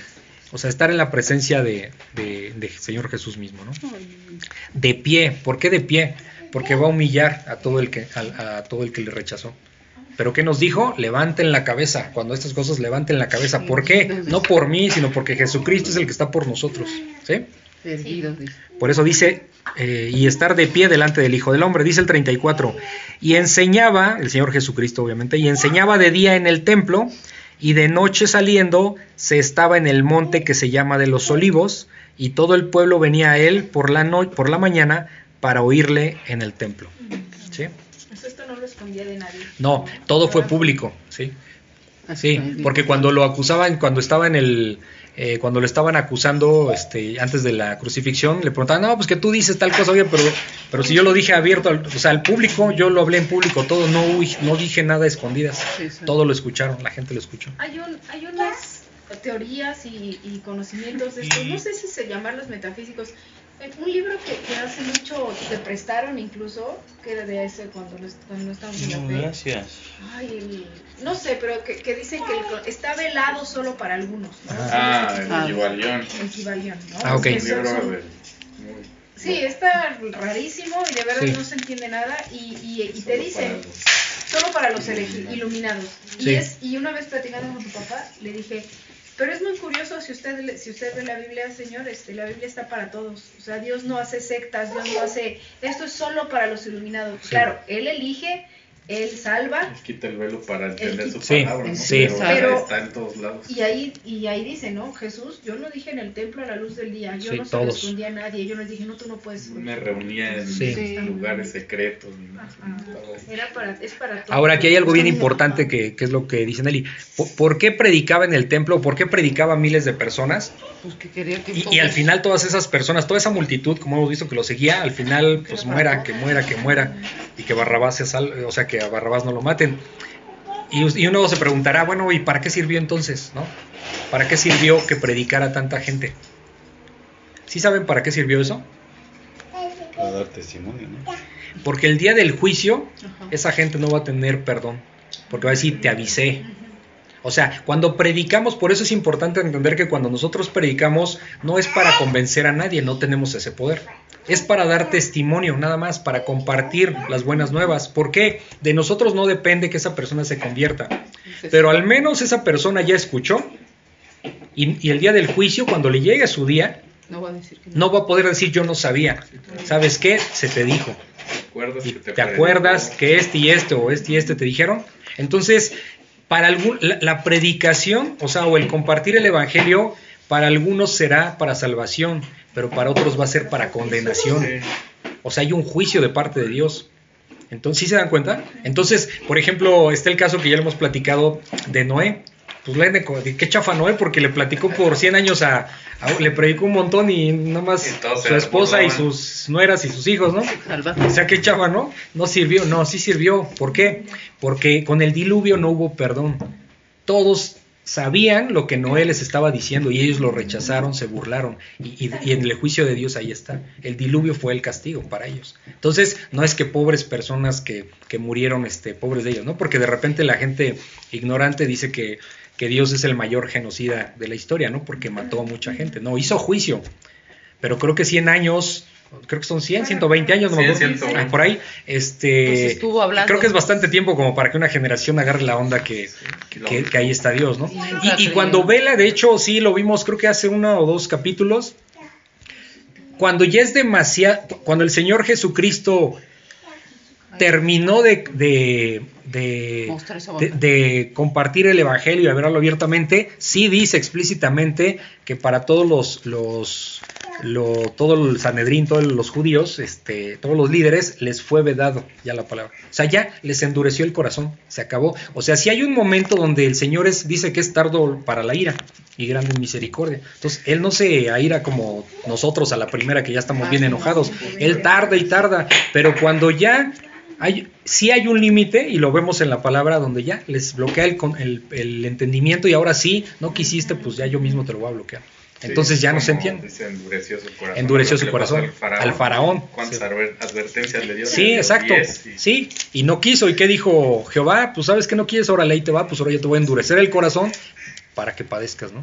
Entonces, sí hay un tiempo, que entendamos que hay un tiempo de misericordia muy amplio, muy grande de parte de Dios, pero también hay un límite, ¿no? O sea, Sí, va a haber. va a haber Y, y también yo creo que es importante decir que, él, que, que su, bueno, perdón, que, que Dios endurece su corazón no significa que Él te convierta en una persona dura y mala, sino más bien aparta su gracia de ti, que en ese momento, pues, tú eres como eres, o sea, tu maldad real sale Exacto. por completo. Porque esa es nuestra Y tu naturaleza. necedad, más bien, ¿no? Y esta es nuestra O naturaleza. sea, o sea, si, si hay una parte en que Él nos da, o nos da, nos abre el entendimiento, Sí. o este o nos bloquea. Eso sí, o sea, es decir, no depende de nosotros. Ahí sí, el entender no depende de que yo sea muy bueno para algo, no, depende de la misericordia de Dios. Ah, sí, ¿no? O sea, no hay forma de cómo entender el- estos textos si Dios no nos abriera el entendimiento, ¿no? Entonces sí depende, digamos que en esa parte sí dependemos Sí. totalmente de él, porque como es su palabra, él sabe a quién se va a abrir y a quién no. Sí. ¿no? Entonces, este, pero bueno, no sé si tienen alguna alguna duda, ¿no? Hay una parte, perdón. No, sí, el- sí, adelante. qué- ¿Cuál evangelio? O si es el mismo de Lucas, pero más adelante, que, dice una frase. Porque donde está el cadáver, ahí se juntarán los buitres. Sí. Entonces, Ana. esa la Eso ya lo vimos. Ajá, sí, ya la vimos. Ajá, eso. y es este, esta, ¿no? De, que dice claramente es que cuando él venga, todo el mundo lo va a ver, porque cuando hay buitres, cuando Sí. alguien voltea, luego, luego se ven y dicen, ahí está. Sí, sí. Entonces, sí está Es una señal, es una señal. Sí, es un poquito complejo porque lo vimos hace en algunos capítulos No, no, anteriores. ¿por qué? Pero, Sí, ajá. Tiene sí, poco que lo vi. tiene que ver con que, pues, este, eh, es como una, eh, a ver dónde está, a ver, Sí, lo vimos sí, un poquito, de hecho. sí, lo vimos. sí, entonces, sí, Sí, entonces donde, sí, pero creo que habla de un águila, ¿no? Me refiero, creo que es el águila, ¿no? Sí, se lo. Ah, ok. Sí, porque Pero tiene que ver con- Una analogía de que Ajá. cuando tú ves buitres es porque ahí hay un animal muerto, Sí. es una señal. Sí. Y según yo encontré que era relacionado con eso, con la venida. Con la avenida. Sí, no, sí, tiene, eso sí, tiene que ver con la avenida del va a ser algo que todo el mundo va a ver, Sí. que va a ser muy lógico decir, ah, eso está ahí, es porque algo, Ah, algo está pasando, sí. Sí, sí, sí. Sí, sí, sí. También fue como- Sí, lo vimos hace, hace pocos capítulos, hablamos de ese tema. sí. Sí, yo me acuerdo. que. Aquí está, ¿no? ¿Dónde? Ah, sí. Y donde estuviese ¿Qué es este? Lucas 17, 17, 37. Y respondiendo le dijeron, ¿Dónde? ¿dónde, eh, ¿Dónde, ¿dónde? Señor? Él les dijo, ¿Dónde? eh, ah, porque está hablando del, del arrebato ahí. Sí, ahí está hablando del contexto, es que habla del arrebato. Dice, dos, eh, antes dice, dos estarán en el campo, el uno será tomado y el otro dejado. Y dice, Señor, bueno, ¿dónde va a pasar esto, no? Donde estuviera el cuerpo, allí se juntará también las águilas, ¿no? O sea, ¿dónde va a ser eso? ¿Dónde va a ser eso? Donde sea necesario, donde haya un creyente, ¿me explico? Porque ya ves, por ejemplo, dice, dos están en el campo, o sea, en un solo lugar físico están dos personas. El uno será tomado y el otro dejado, o sea, uno fue salvo y el otro no. ¿sí? Entonces, este, ¿dónde va a estar, dónde va a estar esa señal? ¿Dónde se va a ver el arrebato? Donde haya creyentes, ese es el punto. Donde haya creyentes, ¿no? Y tiene que ver obviamente con su segunda venida, porque pues ya, más allá de que, te digo, no vamos a entrar en el tema si es antes o después de la, de la tribulación, ya sabemos que ese es un tema, ¿no? Como complejo, ¿no? Pero, pero ahí está. Ok, bueno, pues eh, esta noche, bendito Padre, gracias te damos por, por este tiempo de estudio, gracias porque nos gozamos en tu palabra, Señor, tú eres perfecto y pues nosotros no logramos entender toda tu palabra con exactitud, pero sabemos claramente, tú nos revelas lo necesario, sabemos que tu segunda venida está, está pronta y, y gracias te damos porque pues con todos nuestros pecados, Señor, pues aquí nos tienes estudiando tu palabra. Eh, gracias por la misericordia, porque nosotros no lo merecemos. Todo es gracias a, ti, Señor eh, Jehová, a, tu Hijo Jesucristo, al Espíritu Santo. Gracias porque siendo un solo Dios, eh, nosotros podemos tener entendimiento de lo que acabamos de leer. Gracias te damos y te bendecimos en el nombre de tu Hijo Jesús. Amén. Si consideras que este podcast puede ser de bendición para alguien más, te pido de favor que se lo compartas y también en tus redes sociales para que la palabra de Dios se siga cumpliendo. Si lo deseas me puedes contactar al correo labibliaexpositiva.gmail.com o por WhatsApp en el link que está en la descripción. Muchas gracias y bendiciones.